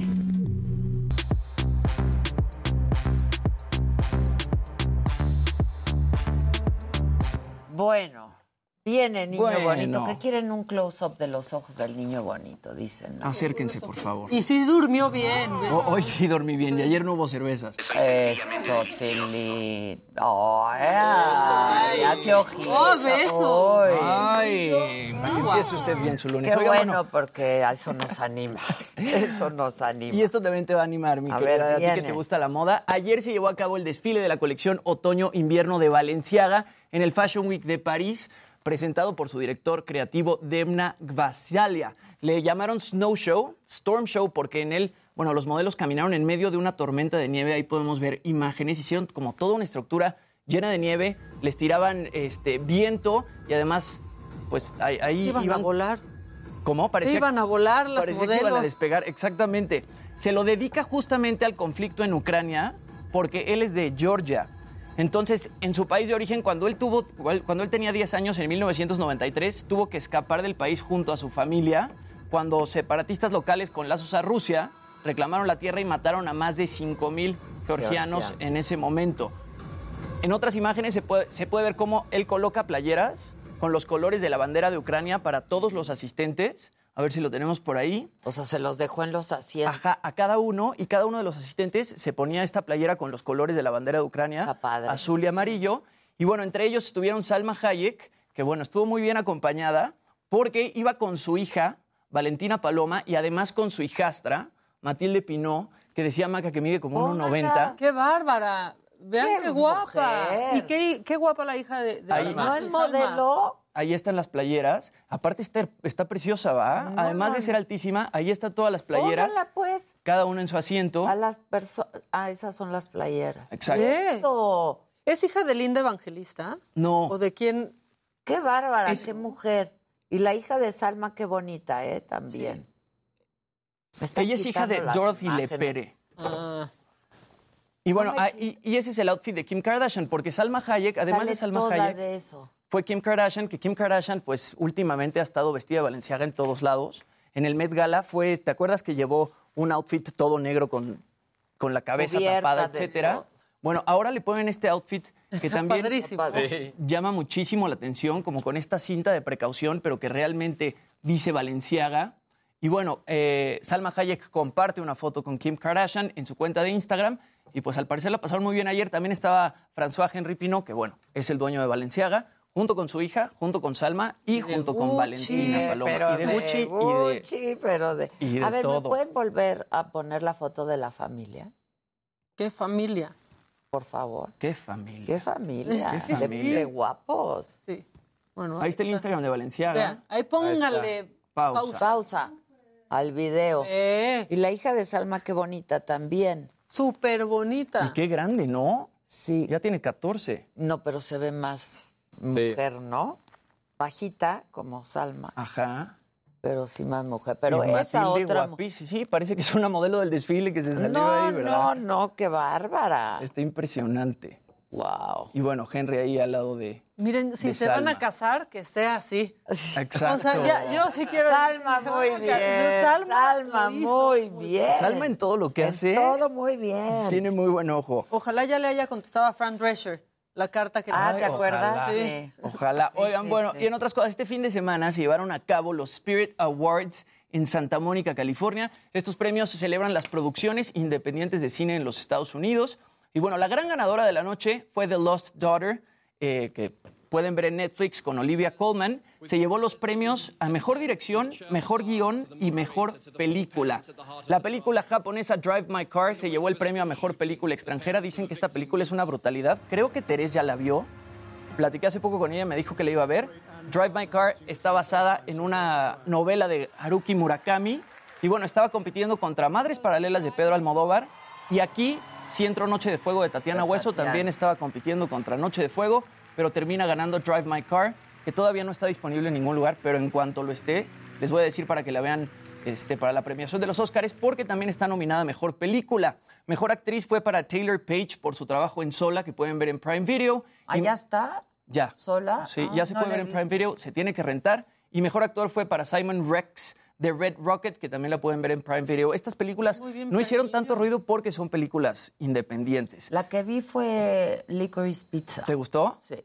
Increíble, ¿no? Muy padre. La historia muy bonita, la música bien. muy bonita. Sí, y la chava, ¿qué tal? Sí, sí, sí. Ella no era actriz, esa es su primer película. ¿Ah, sí? Sí. Mira, muy bien. Muy bien. Bueno, lo que realmente llamó la atención de estos premios es que Coda sigue ganando premios. Troy Kotsur ganó otra vez mejor actor de reparto, igual que en los SAG Awards. Entonces, bueno, pues son indicadores que probablemente a Coda le vaya bien en los Oscars. Por más que Porque de pronto no nos haya gustado tanto. Nadie. nadie entiende. Porque es nadie políticamente correcta, ya se les dijo. Exacto. ¿No? Muchas veces los Oscars buscan eso. Pues sí, no, no muchas veces, siempre. No, sí, Especialmente ahora. No, y es una película que tiene todos los elementos para Todos entrar en los todo eso que le encanta a la Y Los academia. actores bien. Los actores bien. Los actores bien. Y es lo que decía Derbez, o sea, no hay mejor ejemplo de una película Incluyente, inclusiva, ¿no? claro. Actores sordos y además un mexicano y pues Sí, sí, sí. lo hicieron bien por esa Sí, parte. sí, sí. Y- Supieron ca- hacer su casa. Su casting. No, muy supieron bien. La verdad, muy bien. Y, y bueno, ya para terminar, mi querida Ade, Bien, Yalitza Aparicio y la arquitecta mexicana Frida Escobedo, bueno, viajaron a Dubai justamente al aniversario número 15 del Cartier's Women's Initiative. Ahí las podemos ver a las dos en este posteo de Instagram. Desde, 2010 desde 2006, perdón, el Cartier's Women Initiative pues reúne a una comunidad de 262 mujeres emprendedoras de 62 países que, bueno, abordan distintos problemas sociales y ambientales. Yalitza comparte algunas fotos de su viaje en redes sociales, entre ellas, bueno, fotos donde aparece en el Museo Louvre de Dubái. Entonces, bueno, pues bien por Yalitza que también está, está con todo. Muy bien. Así. Desde Dubái. Desde. Dubái. Bueno, tenemos una invitada, Isabel Revuelta. ¿Cómo estás, mi querida Isabel? A propósito del Día Internacional de la Mujer, que es mañana, tenemos a esta mujer eh, Hola, hola. internacionalista, maestra, investigadora de historia. ¿Cómo estás, mi querida? Bien, muchas gracias. Hola, Esa ¿cómo están? me encantó. Hijas de la Historia. Ay, sí, que sí, ¿Es la sí. más reciente? Sí. Hijas de la Historia. Así es, así es. A mí también me encantó. Muy buena, Ay, muy qué, qué buena. ¿Cómo gusto estar estás? aquí. Pues muy bien. Qué bueno, me da Muy gusto. bien, muy contenta. Pero traes otros libros, cuenta. Yo siempre cargo libros porque a mí me parece que ese es el antídoto y más ahorita que No, hay no, no, qué cosa, ¿verdad? como tanta confusión. Todo el programa se ha ido en eso. Sí, violencia. Yo creo que yo creo que es muy pertinente que leamos, nos busquemos, nos encontremos y nos identifiquemos con algo, porque ese es como el grave problema. Este ya se los había traído, que es las, hijas de la historia, Que me son gracias estas 10 mujeres que construyen a México en la historia y que pareciera necio, ¿no? Decir siempre hemos estado presentes y sin embargo no visibilizadas. Rosa Montero ya lo había hecho años atrás. También quiero eh, recomendarles este de historias de mujeres es, digamos, a nivel mundial, no nada más en México. Pero, ¿ustedes sabían, tú sabías, Adela, que en México hay un museo de la mujer? A ver. Bueno, pues En el es centro, en ¿no? el centro Sí, ido, histórico. sí. Y es una cosa que no sabemos mucho.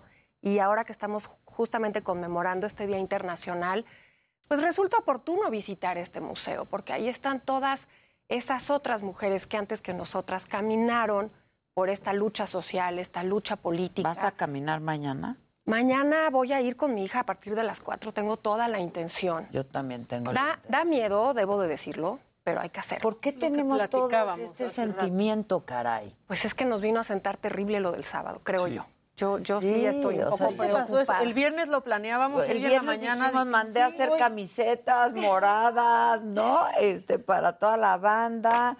Y de pronto hoy llegué con, vamos a ir a la marcha. Sí, yo creo que sí se quedó sembrado ese sentimiento, ¿no? Desafortunadamente.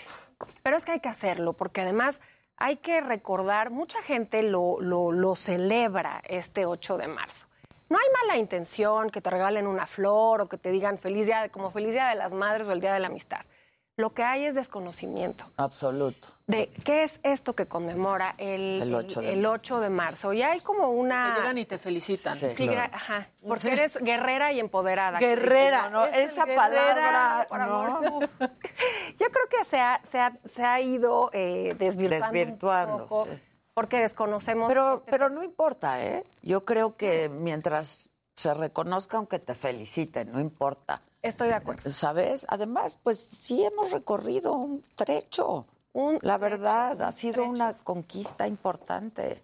Muy importante y, y- y- y de muchas décadas atrás, porque hice un pequeño recuento, digo, vamos a estar escuchándolo todo, todos estos días, pero son movilizaciones sociales de mujeres trabajadoras que a mitades del siglo XIX y sobre todo a finales del XIX levantan la voz porque no pueden seguir con esa desigualdad ante los hombres y todo empieza laboralmente. Ganaban 70% menos, que un hombre, realizando jornadas incluso más largas, teniendo a sus hijos trabajando ahí, que hoy por hoy sería esclavitud infantil. Entonces empiezan a buscar, eh, sobre todo las norteamericanas, en marzo. ¿Por qué marzo, no? Porque en marzo de 1857 estas eh, eh, trabajadoras textiles Quedan- empiezan movilización. Pues claro. Y a decir, ¿cómo es posible? Por una tragedia, ¿no? Que es posterior, pero esta, esta tragedia que tú dices, Adela, la del 25 de marzo de 1911, 146 mujeres mueren o asfixiadas o calcinadas. Atrapadas. Atrapadas. Porque no fueran a salir, porque se fueran a robar algo. Y si tú haces como recuento para acá, en 1985 las mujeres que mueren también en, en- en- en este, en estos talleres de costura, tampoco es que tuvieran Por el- esas por los condiciones. sismos, ¿no? Por los sismos. No se ha logrado todavía lo que, lo que debería de ser, pero estas mujeres fueron abriendo brecha. Y ya para 1917, en Petrogrado, un grupo de mujeres hicieron una manifestación socialistas, obviamente, que se llamaba Pan y Paz. ¿Cómo es posible que dos millones de humanos hayan muerto en esta gran guerra y todo lo que significó para esta sociedad, para ellas, la carga? Porque eso sí, para las guerras, las mujeres. Para los derechos, regrésate a tu casa cuando se acaba la guerra. Eso fue la constante en la historia. Entonces, el siglo XX sí es el siglo de los logros de las mujeres, porque esta, esta revolución, estas tragedias, han hecho que a partir de eh, 1975 la ONU decretara el 8 de marzo como el Día Internacional de la Mujer, pero para poner énfasis en todo aquello que todavía hace falta, ¿no? Esta es como la historia del camino, porque lo que se busca es un cambio social profundo. Actualmente hay cosas que no nos atrevemos a decir mucho, pero yo me pongo a pensar en mi país, los feminicidios, la venta de niñas, el que tú salgas a la calle sin la seguridad de que pues regresas o no. Vengo regresando de Oaxaca, que permítanme hacer un comercial de este vestido. Padrísimo, estás ¿eh? diciendo mucho en el chat. Muchas Sí, gracias. está precioso. ¿Es una de allá? diseñadora, sí, oaxaqueña. Eh, me invita a un colectivo divino que se llama Oaxaca 50 más 1. Y ella es Silvia Suárez. Y ve, ve qué cosa de No, diseño precioso. mexicano, por eso quise yo enfatizar hoy. Mujeres en un colectivo, Adela, que están por el profesionalismo, por la solidaridad, porque esa palabra es más bonita, más que sororidad, es más grande, es más amplia. Nos unimos todos en solidaridad. Sí, es Y- más incluyente. ¿Verdad? Claro. Me gusta más usar Sí. solidaridad. Y después de que regreso de Oaxaca, estoy formada para tomar un taxi y un señor se acerca y me dice, oiga, usted ya pagó, pero mire, yo rompo su ticket y mejor súbase aquí con mi amigo. ¿Por qué? ¿Por qué ese desorden? ¿Por qué poner? Y lo dije fuerte y en voz alta. Yo me siento vulnerable por estas prácticas y además una mujer que quién sabe si regreso con mi familia, ya no te sientes segura. Y No. entonces eso es algo que debemos de enfatizar. Sin duda, sin duda. Hace un rato hablábamos de una aplicación justo, este, que está muy enfocada a las mujeres también, ¿no? Y sobre todo por el día de la de, de- de mañana del 8M y las marchas y etcétera. Y esta inseguridad que sentimos, y es terrible sentir esto, ¿no? Absolutamente. ¿Cómo vamos a desarrollarnos? ¿Cómo vamos a tener vidas plenas?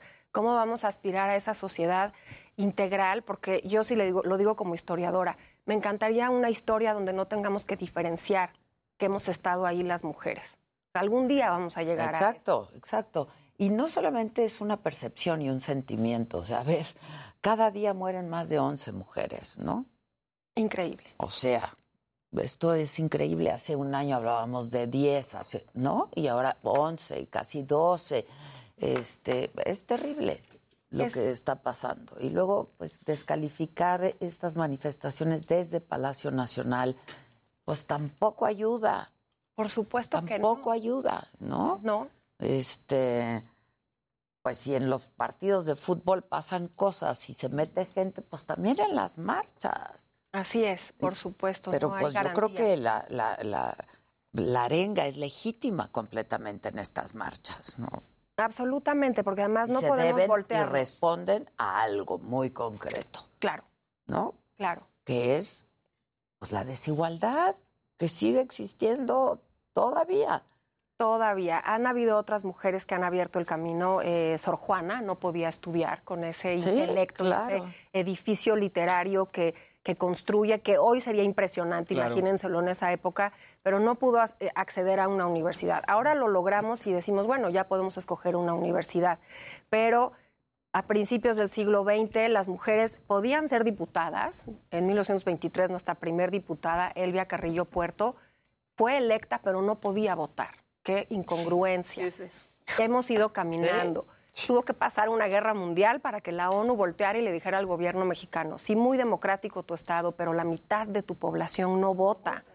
¿Qué onda con tu sufragio? Ya Hermila Galindo lo había pedido a su jefe eh, Carranza, ella era su secretaria particular, y le dijo, estaría muy bien que en la Constitución apareciéramos ya las Pues mujeres, claro. ¿no? Ya en otras partes del mundo lo hacen. Claro que no, digamos que ahí el Que jefe Carranza lucha no lo... Que costó muchas vidas ¿eh? de mujeres. O Obvio, sea, obvio. eso nos puede... Eh, Pensaba también lo que decías de, de Sor Juana, pensaba en la historia de Ada Lovelace, que pues básicamente lo que dicen que en el 800, pues ella sienta las bases para la primera computadora. O sea, ¿qué hubiera hecho en, en este momento? ¿no? O Ah, sea, no. al final... Es que a las mujeres Pues les quitaban, claro. ellas no podían registrar una Hay- claro, hay un libro buenísimo ahorita que es la vida de Heidi Lamar, eh, que se llama The Only Woman in the Room.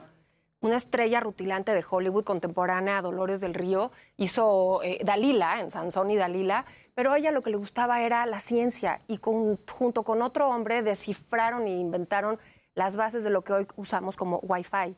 Pero Claro. le roba la El patente. crédito, claro. Que no podían Porque registrar. no, po- se podía claro, registrar. claro. Pasó lo mismo con Mary Anderson, que inventó el limpia parabrisas. Ah, claro. Y ella Es no podía registrarlo y entonces Ford se lo baja. Es O sea, cierto. lo registra un hombre. Claro, y en la literatura es como muy visible, ¿no? Los seudónimos o de manera anónima. Y Claro. yo pongo sobre la mesa el fenómeno de J.K. Rowling. ¿Por qué no Joanna Rowling? No, no, no, no vaya a ser que No hubiera, que claro, pensar no que hubiera vendido Claro. igual. Entonces es actual, es vigente. Son temas que todavía no encontramos esa igualdad, esa, esa equidad. Y a mí me parece muy pertinente que hombres, mujeres, pero también chavos y chavitas lean la historia de otras que estuvieron antes para que se empiecen a sensibilizar y no se queden nada y más en conmemorar. la lucha. Claro. No, para que no la descalifiquen. Bueno, por ejemplo, en Hay algunas que escuelas entenderla. no van a ir las niñas, el 9. Eh, El y- paro el del paro de- nueve. Exacto, y 2020. ahora, pero el trabajo ahora es explicarle a los niños, ¿no? Porque están pequeñitos todavía y no tienen un contexto. Entonces, tratar de explicarles qué sucedió, qué está sucediendo y qué cambio queremos realizar. Exacto, y esa es la palabra, el cambio y la determinación, porque no se trata de una lucha así a ciegas. Y No. Hay que tener una conciencia y hay que que permee, ¿no? Y yo decía al principio que el antídoto es la historia porque lo que te hace es que te, que te sientes que perteneces a algo.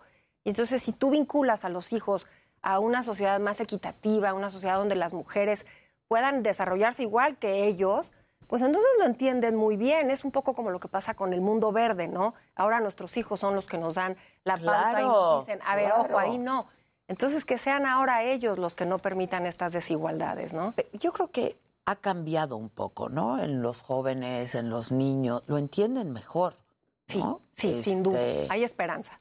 Yo creo que sí, pero pues la lucha tiene que seguir. Esa es la verdad. Y no descalificarla. Y es por en respuesta a años y años de desigualdades, de inequidad de oportunidades, ¿no? Totalmente. Absolutamente.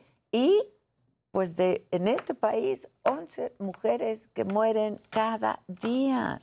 Es impresionante. Ni una más, ni una menos, tiene que ser la consigna. Claro. Y la educación Yo también. muy lamento mucho que no se haya organizado bien el, el paro del, del 9, ¿no? Este, para que se entienda, porque hace, do, ¿qué fue? hace dos, Dos, años 2020, sí. Sí. fue, Sí. híjoles, una protesta silenciosa en donde Periódicos vacíos, ¿No? espacios de tele y radio. todo, nadie vacías. fuimos, nadie nos presentamos, espacios que son normalmente conducidos por mujeres, estuvieron hombres, ¿no? Sí. Este, un silencio que se escuchó y se escuchó muy fuerte. Y yo creo que se debió de haber Oficializado. institu- sí, institucionalizado hasta que se den cuenta de que si paramos las mujeres se para el mundo, ¿eh? Absolutamente. es- Absolutamente. Es, la otra mitad de la humanidad. Insisto, parece necio y parece, ay, pero ¿de qué estás hablando? No, es que todavía hay cosas. Yo creo que las hijas de la historia dentro de 100 años estarán hablando de lo que nos tocó a las actuales y, de- y van a, se van a preguntar, ¿de veras les preguntaban, ¿había alguien que tenía que ver con sus cuerpos? Con la decisión de sus cuerpos. ¿Es en serio que en 2022 existía ese debate en el mundo? ¿O había hombres que las vendían siendo niñas? Sí. ¿O eran mutiladas eh, en los países de como África? Eran mutiladas por estos atavismos y estas barbaries. Mujeres que no ganamos lo mismo que los hombres, ¿no? O que trabajan el doble. mismo, o Claro. trabajando el doble o el triple, porque damos función como a tres pistas al mismo tiempo Así las es. mujeres, ¿no? Así es. Este, yo, yo, yo sí tengo esperanza en que esto va a ocurrir, ¿no? Que Yo las también. nuevas generaciones digan, ¿cómo? Que cada vez O sea, entiendan menos, ¿cómo? ¿no? Más bien, ¿Cómo? como de, pero ¿por qué pasaba Claro. qué? ¿No? Exactamente. Que lo ven cada vez Claro. más lejano. Exacto, exacto. Y para eso también es, es, es muy útil leer lo que otras tuvieron que pasar, ¿no? Y lo que otras perdieron en el camino, esas luchas que tuvieron. Y se trata justamente de conmemorarlo, de, de entendernos todas y todos. Bueno, y el lenguaje incluyente yo no lo uso porque no lo sé usar bien, pero aplaudo todo lo que sea inclusión. Pero es justo para eso, no para separarnos ni, pa- ni para polarizarnos, porque entonces sí estamos, pero que en así la olla. estamos ya. ¿no? Todo lo contrario. Es todo lo contrario. Exacto. Bueno, por lo pronto hay dos lecturas. Una es Hijas de la Historia, que yo disfruté muchísimo porque son grandes mujeres. Este, la autora, por supuesto, es Isabel, Isabel Revuelta Po, porque me están pidiendo que, que vuelva a decir los títulos y los subimos ahora al chat. Y la otra de Rosa Montero, gran escritora, gran escritora, que se llama Historia de Mujeres. Este es editorial Alfaguara, el de Isabel es editorial Planeta. Y yo creo que hay que leerlos para conocer lo que otras mujeres impulsaron, ¿no? Sin duda. Este, la verdad. Y lo que tuvieron que hacer y por lo que tuvieron que pasar. Claro. ¿no? Al grado de disfrazarse de hombres para poder estudiar, para poder... Es increíble. Es Es increíble, increíble, Y que además ahorita damos por sentado, ¿no? Por ejemplo, Antonieta Rivas Mercado, un mal amor, un divorcio le destruye la vida porque Se pierde la al hijo. destruye completamente. Y la familia la persigue y entonces ella se ve acorralada y toma decisiones trágicas, ¿no? Pero eso sí tienen las mujeres, Tan determinación. trágicas que acaba con su vida, ¿no? Por no poder con todo esto. Claro. Es terrible. Terrible, terrible. Terrible. Cambiémoslo y hablemos de mujeres y de historia. Hagamos eso, hagamos eso. y con una gracias. mujer como tú siempre es muy disfrutable. Por aquí estaban diciendo que qué guapa la maestra. Que si tienes qué Instagram guapa. Sí, sí, tengo, es Isabel Revuelta. Ay, todo es Isabel Revuelta o guion bajos, altos, es una cosa. Y Twitter es, sí, esas me las sé, Isabel, Re- Isabel guion bajo revuelta. Bueno, o pero- Isabel guion bajo revuelta Po es mi eh, Facebook. Ah, buenísimo, que está maravilloso tu Gracias. libro. Este, que no somos iguales, no manchen. No queremos, queremos equidad, ¿no? Exacto. Equidad en cuanto a oportunidad, ¿no? No Piso somos parejo. Iguales, miren, vean. Sí, ¿no? piso O parejo. sea, Tal cual. Claro, biológicamente, fisiológicamente, no, no somos iguales. Lo único es la, la, la igualdad, la equidad, la inclusión, de eso estamos hablando. Pero hay gente que sigue pensando esto. Y convencer mujeres también, porque me ha tocado en algunos foros que hay mujeres que me dicen, ¿y, y, y esta mujer por qué arreglada así habla de historia? O sea, con un arquetipo y con un estereotipo. Ay, por favor, sí, de la maestra, de la maestra. ¿no? Pues no. O es que el club de Toby, la historia es eh, de club de Toby, o por qué enseñas las piernas cuando hablas de historia. O sea, también a las Ay, mujeres por favor. Sí, no, ¿no? me, Sí, me pero ha sí tocado. Sí, claro que Hay pasa. que quitarnos también eso, ese lenguaje y esa violencia. que Somos también señaladas por todo. Si traes la falda muy larga o si la traes muy corta, el pelo largo, ah, no, está muy largo, mejor más corto, ay, pareces hombre. Ya. Seamos ¿no? solidarias, mujeres. Sí, es seamos lo que Nos va a solidarias. ayudar a lograr esa equidad. No nos metamos el pie. Es terrible. Eh, sí, absolutamente, absolutamente. cada quien que gane de acuerdo. Me dice, ¿y en tu programa hombres y mujeres ganan lo mismo?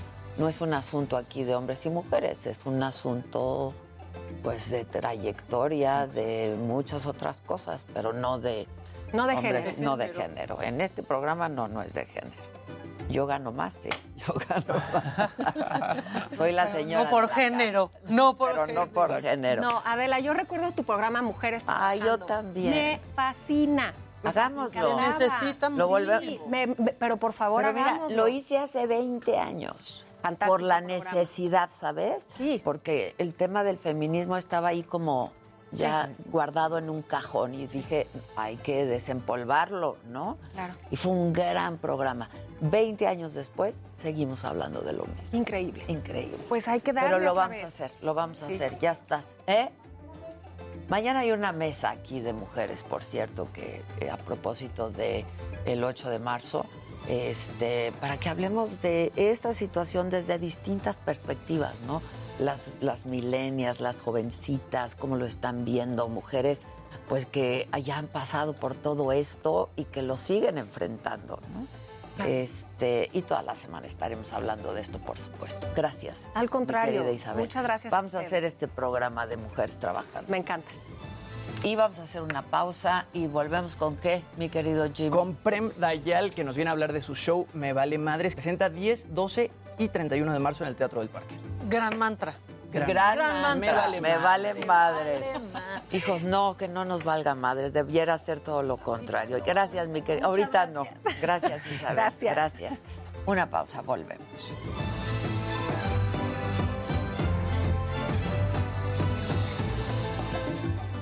Hijos. Hablando de. Bueno, con mi hijo y su esposa y así. Hablando de Pita Amor y mis hermanos. y-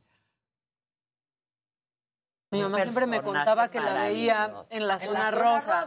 claro. Siempre me cuenta eso. Maravillosa, se alzaba la falda, hacía pipí, salía desnuda con un abrigo, se quitaba el abrigo. Pero sumamente sensible a muchas cosas. A muchos temas, claro. Amor.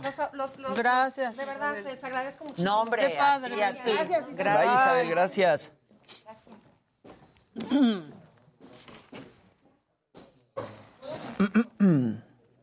Tenemos. Y ya nada más nos falta la ministra y Vanessa o alguien de Ciudad. Ok, esta Sí, es la, la que app no, no es entiendo. We Help, la que se necesita. Pero bueno, ya está. We Help. Sí, está bien, siempre. Sí, está buenísima. Es Sí. personaje también. La zona roja no, es la zona Este, rosa. Bueno, pues ya, porque ya somos muchas. Ok. Hay de distintas edades, dicho. ¿verdad? Sí.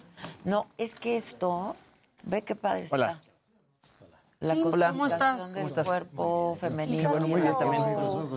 Ah, muchas Lo gracias. dicen todos esto. Sí, hasta piden. Inevitable. Le, le piden que haga ojitos a la cámara. Por el tema, ¿sabes? Hola. Hola Adela, ¿cómo, ¿Cómo ¿cómo estás? llamaste Adela, no?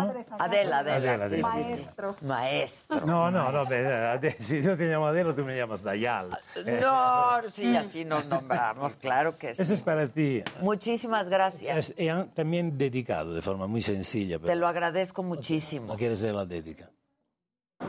No, ya está, aquí está, aquí está. No, dedicado, por supuesto. Pues cómo. Muy Muchísimas sencillo, pero gracias. al punto. Este, decía yo ahorita, porque decía Maca, gran mantra, el me vale madre. Sí, y dije, no sé si ahorita sea el gran Para mantra. ciertas Depende cosas. de cómo para se, qué. se usa. Claro, Depende de claro. cómo se usa. Porque tiene muchas En un sentido acepciones. jamás tendría que Claro. ser. En otro, Claro, interesante claro. descubrir cómo.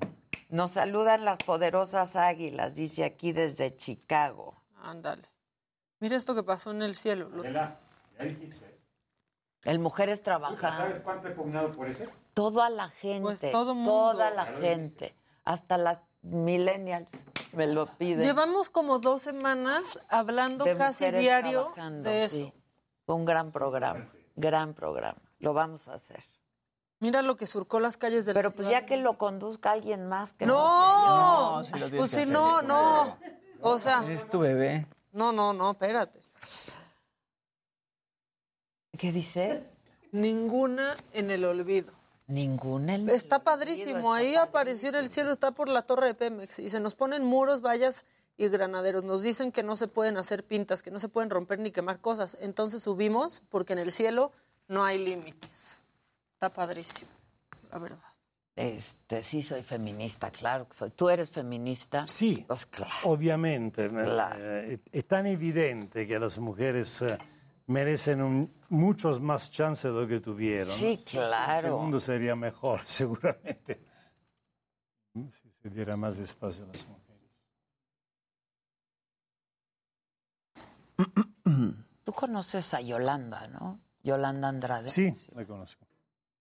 Estuvo con ustedes, ¿no? Un rato. Ehm, fui cuando tenían esta cosa de las netas divinas. Ah, me invitaban varias veces.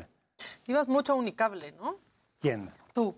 O sea, con René Franco yo también te vi de pronto. Esatto, sì. Quando salió il libro eh, me, me invitaban mucho en, eh, Ujú. en estos programas. Sí. Después, no existen más además estos programas ahora. Cam- no, sí, Cambiaron un poco la parrilla, pero el Ah. canal sigue. Pero las netas sigue.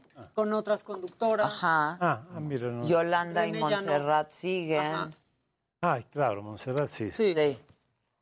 René sí ya terminó el Sí, René terminó Está en radio ahora. la taquilla. Ujú. Bueno, siempre ha estado en radio, ¿no? Invitadazo están diciendo aquí. Sí, mucha gente dice que le gustan tus. TikToks y tus Beh, TikTok es- ha sido una sorpresa para mí porque yo me metí, cuando empezó la pandemia, me dijeron, no, te tienes que meter también a TikTok, que meterme al pinche TikTok. y eh, empecé, a, a ti te sigo, justo eh, el otro día eh, vi esto que, que dice, antifraz. No te pierdas, Geek, porque aquí tenemos unboxings, nuevos lanzamientos. Monse, Videojuegos, todo lo relacionado a la cultura geek y gamer. Los lunes aquí por el lado Televisión, 3.30 de la tarde.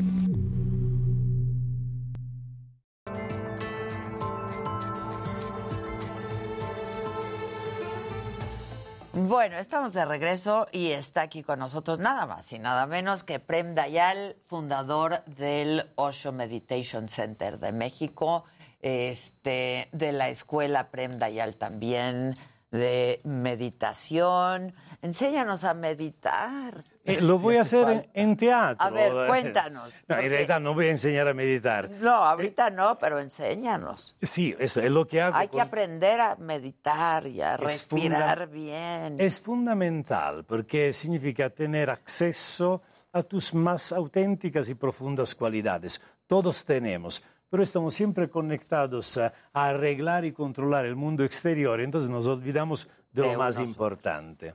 Es cierto. Y en este monólogo que voy, eh, que es eh, basado en este, En este libro, libro, Me vale ahí, madres. Me vale es- madres. es- me vale madres, pero reloaded. Reloaded. Reloaded. Y el, y el monólogo se llama Me vale madres el espectáculo. Ah, bueno, Esto está que, bueno. eh, que estreno el 10 de marzo en el Teatro del Parque de Interlomas y hago un recorrido de liberación del espíritu eh, siguiendo cuatro fórmulas mágicas que he recibido en, eh, canalizando una entidad mexicana muy ilustre, un poco, poco conocida, pero Pancho López.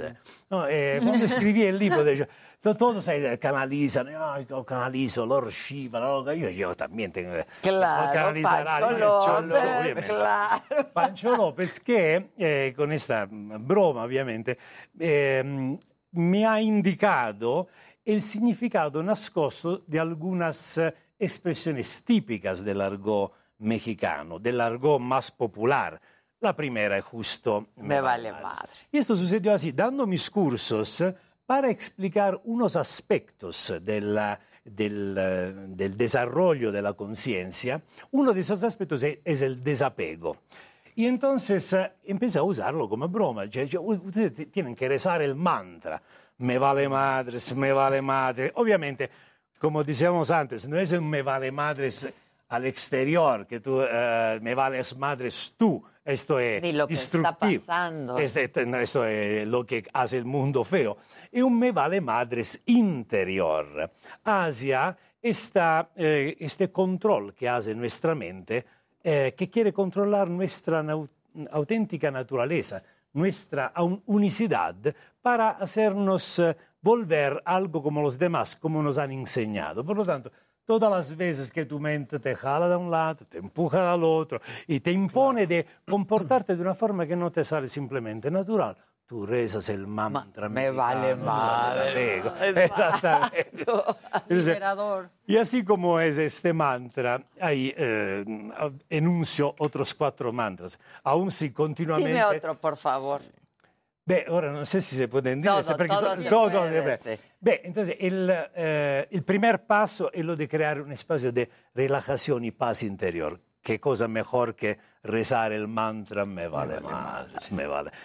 Primero te relajas, después hay un aspecto. Cuando tú te relajas te das cuenta que hay algo que tú tienes que soltar, liberar. En el trabajo que hago de desarrollo humano, eh, esto corresponde al aspecto de la catarsis, liberarse del pasado, de lo que te cargas. Y ahí también los mexicanos nos enseñan una cosa maravillosa. ¿Qué es? El mantra mexicano la de la purificación es a la chingada. Sí, es Esto me le gusta. Empodera. Esto es lo- exacto. Dices bien, tú sabes, yo he eh, creado un curso del miedo. Eh, el miedo es, una- es un eh, tema muy eh, recurrente, ¿no? Todos lidiamos claro. con el miedo. Entonces hecho un, es un curso grabado. Y la última sesión que doy, una sesión eh, grabada que la gente puede seguir, se llama La Santa Ira, que sirve para transformar el miedo en coraje. Porque el, el coraje te da acceso a tu poder personal. Coraje te fuerza. Exactamente, y disuelve un poco el, eh, el miedo. Por lo tanto, a la chingada. Pero tienes que aprender cómo rezarlo. ¿eh? ¿Cómo se hace? Eh, beh, tienes que inhalar con máximo vigor y soltar el mantra como si lanzaras una bomba. ¡A la chingada! Ay, no salió. Eh, te sientes mejor. Claro. Y los santos mexicanos verdaderamente están colonizando el mundo.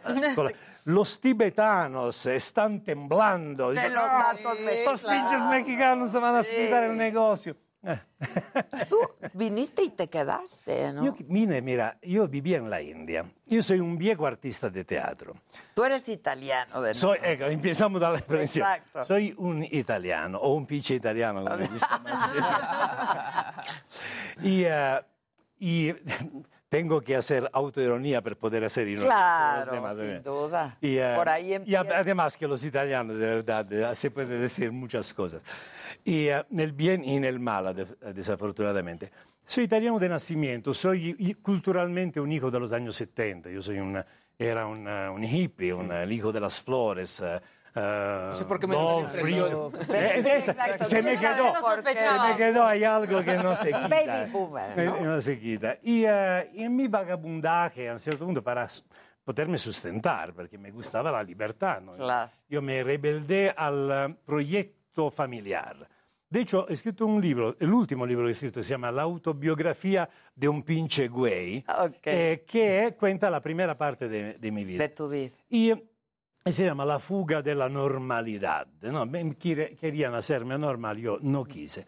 Y en mis vagabundajes eh, encontré un mimo peruano que se llamaba Hugo Suárez, un grandísimo maestro, y eh, lo vi, yo me estaba, ¿qué hago? ¿Qué hago en mi vida? No sabía.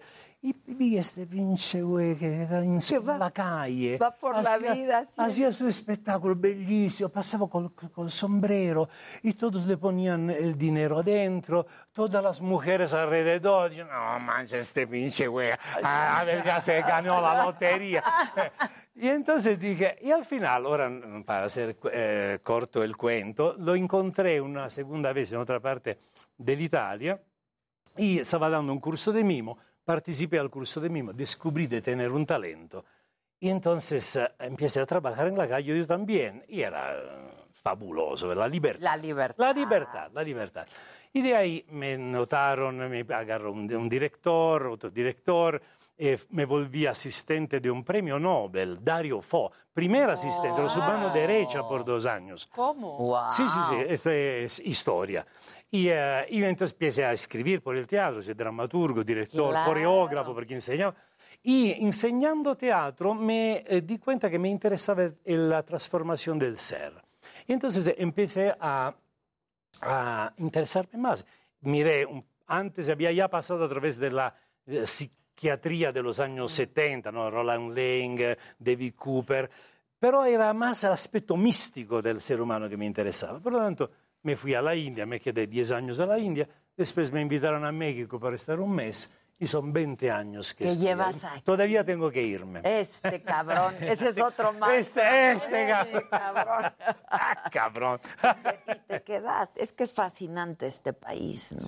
Mira, la verdad, yo eh, imaginaba que me iba a gustar porque es un país latino. Además, el México es un, un país eh, que está simpático a todos. Cioè, si tú vas en el mundo, yo soy eh, gringo, Ajá, ay, no. siempre alguien. Pero- y también los italianos, si eres mexicano o italiano, eh, ah, mexicano, Sí, claro. simpático, eh, el- es como el mandolino en Italia, eh, Sí, los sí, mariachis. Y, eh, y por lo tanto me, sabía, me encontré inmediatamente bien. Además, eh, México tiene algo de la India que Es lo yo que a ah, he amado claro. mucho. Y por lo tanto me encontré muy bien. Y, eh, y- los mexicanos me han adoptado, me han abierto el corazón y también me han dado unas posibilidades eh, de expresarme. Y por lo tanto, yo que me quedo seis meses, un mes más, eh, ok, un año, de- ahora ya. estoy Ya, ya, ya. Eres ningún- mexicano. Ya soy mexicano, de hecho, Oye, escribo. y 10 años en la India meditando, ahí aprendiste. Sí, ehm, meditando in un centro di desarrollo della conciencia internazionale meraviglioso y eh, eh, ¿En qué aprendiendo la meditazione perdón, de la India? en Pune, en nel Maharashtra. Es- era la, famo- la famosa, no, perché la famosa era la dell'Oregon, era la, comune, la comuna di Osho. Exacto, la comuna de Osho. La comuna de Osho. Y ahí aprendí a meditar, empe- empecé a enseñar y so- más que todo a dar talleres y sesiones de liberación emocional. Y es por esto que me llamaron a México, para dar talleres de liberación emocional. Se llamaba La Respiración de la Libertad. Ahora le voy a cambiar el nombre porque no se entiende muy bien. Pero eh, el trabajo sobre la niñez el, el trabajo que corresponde al mantra a la chingada, ¿no? Es lo que tienes que, Exacto, lo que, tienes que, que sacar. Y, em, pero, dall'altra parte, eh, doy eh, cada, todos los años, tres veces eh, cada año, doy el retiro de Vipassana, que corresponde a un otro mantra mexicano. ¿Qué es? Que lo revelamos. Para ustedes voy a revelar. Ya, revela, revela. El cuarto mantra, el- perché il tercero non se lo revela, Ok, es secreto. pero el es secreto. cuarto. El cuarto, el cuarto es el mantra de la desidentificación. Lo mencioné porque en el retiro di Vipassana è un retiro in aislamiento totalmente in silenzio, ob- de obse- observación interior. Lo que tú haces cuando observas, te das cuenta que no eres todas las cosas que observas. Obviamente, si tú puedes observar algo, significa que eres separado de este algo. Si Claro. tú puedes observar tu mente, significa que tu mente es un fenómeno externo a ti. La otredad. Y entonces, aquí los mexicanos verdaderamente llegaron a la cumbre de la poesía. ¿Qué es? Aquí se pasaron, porque ¿Cuál? el mantra mexicano de la desidentificación es, no es mi pedo. ¡Ah! claro! Mira que en- Ese no es mi no es mi pedo. Claro. En ninguna parte del mundo la humanidad se había eh, aventurado tanto en un uso tan atrevido Claro. della metafora, no? Cioè pu- poesia, pura poesia. Pe- pero, pero, si tú analizas bien, es totalmente pertinente. Porque, e- è así que me è venuta l'idea del, del libro después del monólogo. Eh, porque, justo por el mecanismo que le, le indiqué, cuando tú estás buscando a ti mismo, ¿no? Esta es la... Claro. Entonces, tú en la observación, si tú puedes ver tu mente, significa que es separada de ti, por lo tanto, no, es, no tu es tu pedo. pedo. Eh, ahí te va. Y rezando. ¿no? Mi no mente tu- es mi mente, claro. Re- rezando, no es mi pedo, no, es, mi pedo, no es mi pedo, no es mi pedo. Al final vas a realizar la ley universal.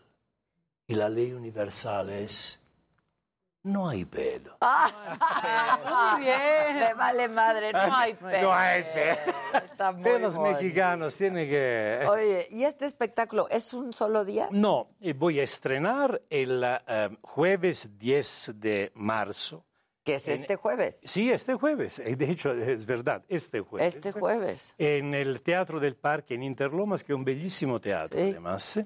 Voy a replicarlo el eh, 12 de marzo y y la última réplica lo voy a hacer hasta el 31 de marzo para los rezagados. Muy bien, están muy de moda los rezagados. rezagados, los que no alcanzaron. Los que alcanzaron. Pero siempre es en este mismo teatro. En el Tres mismo- fechas en este mismo en el teatro. mismo teatro, en el Teatro del Y Parque. es de un Inter- monólogo en el que evidentemente nos vamos a divertir. Beh, no, ¿no? se, Es se nos divertimos en un'intervista. Claro. No, il monologo, la- il proposito del monologo è, primera cosa, come dato un monologo teatral, divertir el público, el público carcajea de verdad, se cansa de reír. Y yo me divierto mucho, me Mucho. río yo también de mí mismo, a veces del público. Y, eh, pero es un, un entretenimiento de calidad, o sea, mi propósito es también lo de inspirar el público a la búsqueda, inspirarlo a ver da un ángulo diferente las cosas de la vida que damos por sentadas. También provocar, me gusta provocar y mover el tapete. Bueno, porque cuando provocas, generas una reacción, ¿no? Exacto, uno se despierta, ¿no? Claro. Ya, ya, ya sabe, ah, eh, te puedes dormir ahí, en vez- eh, llega un pinche güey que te dice nada, no, eh, Sí, mancha, claro. ¿qué, está ahí? ¿De qué, ¿De qué vas, no? Eh, exacto, ¿a dónde vamos? Sin duda. Esta es la fórmula Es que la eterna búsqueda. En la eterna búsqueda. En la eterna este- búsqueda. Esto es lo que hace, da un sentido a la vida, porque si no, eh, ¿cuál es la diferencia Claro. entre un, un ser humano y un animal? Es la búsqueda. La La, la- la- la diferencia. Y en la búsqueda encuentras las características que son típicas del ser humano, el amor. La creatividad, el sentido del humor. No es que hay- un día vas a encontrar el burro que dice a la vaca, mira, ci ve, vamos a vernos una bella puesta del sol y te cuento un par de chistes. Esa- los animales no tienen este Claro, privilegio, claro. nosotros sí. Es lo que nos hace distintos. Es lo que nos hace distintos. La conciencia. Y siempre digo, en nuestro desarrollo educativo, en el monólogo hablo mucho de nuestro desarrollo educativo, porque obviamente algo va equivocado ahí. Nosotros llegamos bien sobre este planeta, ¿no? Después, Nos ¿por qué?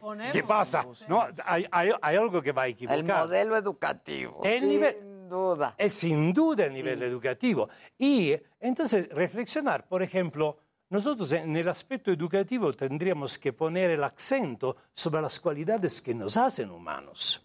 Va bien la matemática, pero todos los animales conocen un poco de matemática. No es conocer la matemática nos hace animales muy evolucionados, pero todavía animales. Es cuando tú cantas una canción bajo la regadera que te vuelves un ser humano. Cuando tú eres capaz de conmoverte por dos palabras puestas en una poesía que te vuelves un ser humano. Para la capacidad de reírte de un chiste, eres un ser humano. Para la capacidad de amar, de bailar. Y por eso digo, es admisible que haya un ser humano que no sepa la matemática, pero no se puede concebir un ser humano que no sea capaz de cantar una canción, rezar una poesía, contar un chiste, bailar, porque estas son las cualidades conmueva. que te hacen humano. ¿Tú piensas que un ser humano que sea capaz de hacer estas cosas podría ir a la guerra? No. Obviamente no. Pero ¿quién te ha educado? La gente, en nuestro desarrollo educativo no es, no se preocupa que nosotros somos felices. Nos preocupa que nosotros somos útiles para ser usados. Y esto crea un gran problema en la, en el, en la vida que tenemos, en la humanidad. Tenemos muy equivocado el concepto. ¿Cómo? ¿no? Tenemos muy equivocado el concepto. E un por esto te digo, Muy mirar da un otro, da un claro. otro ángulo una cosa que dice, normal, no, no es, no, que cuidado, no es normal. Si fuera normal, no hubiéramos creado un mundo donde todos están mal. Este es pura idios- idiosía, idiotez. Eh, tú si algunos están bien y los están mal, ok. son- Pero todos. son- todos dicen, no, manches, yo la- yo no- ahora no sé cuánto me puedo expresar con el, mi Como jerga. quieras, en tu jerga. Entonces, no, la cagamos dice eso Si mucho. todos estamos mal. Yo Que no hay que decir, frase la "Che, cagamos". Hicimos un error. No, no, es un error completo. Sí, hay sí, algo a la base. Claro, claro. Pues qué, qué diversión. Hay que ir. Los boletos se están preguntando. Eh, los boletos en Ticketmaster, obviamente, y eh, los pueden comprar desde ahora. Ten- me dicen que la venta va muy bien, entonces eh, estamos contentos. Qué bueno, qué bueno. Porque en, en el Estado de México ya están en verde también. Sí. Entonces, Sí, está muy Y es bien. un gran teatro, aparte es cómodo. Aunque al Bellísimo teatro siguen, creo, este, o ya está a su capacidad. Ya están. ¿Ya está? Ya, a están, su realmente capacidad. no, no lo sé, tendría que preguntar. Sí, ya Qué está. bueno, qué bueno. Y tú meditas todos los días. Todos los días. De hecho, lo hago y no lo, no lo hice porque tenía una entrevista antes, después viene alguien.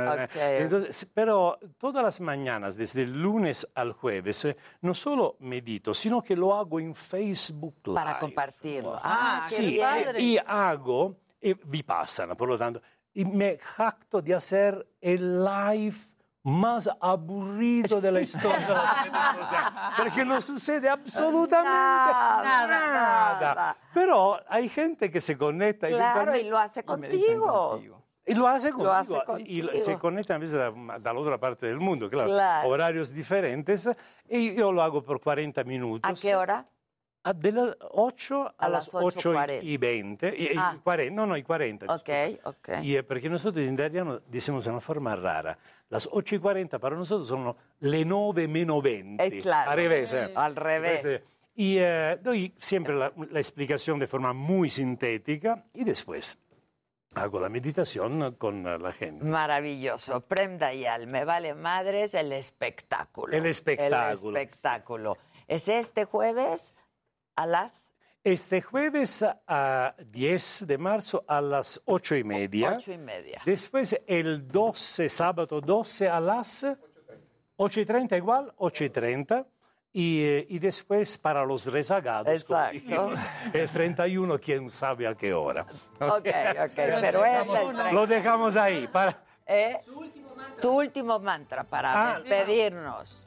Tengo que decirlo. Sí, ya nos despedimos. Está bien, está bien. Lo- Bien. eh, me, quiero, me, me quiero esmerar. Exacto, ya.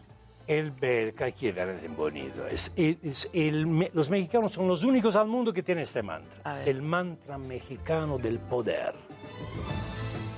¡A huevo! ¡Eso! ¡Claro! Y con esto nos despedimos. Muchas gracias, Prem. Ti, Muchas gracias. gracias. A todos por su atención y compañía. Nos vemos mañana, 9 de la mañana, en este mismo canal. Tenemos una mesa eh, de mujeres, mujeres eh, muy, pues muy interesantes todas. Hay millennials, hay centennials, hay baby boomers, sabemos de todas. Lo vamos a disfrutar mucho mañana, 8 de marzo. ¿Y ya?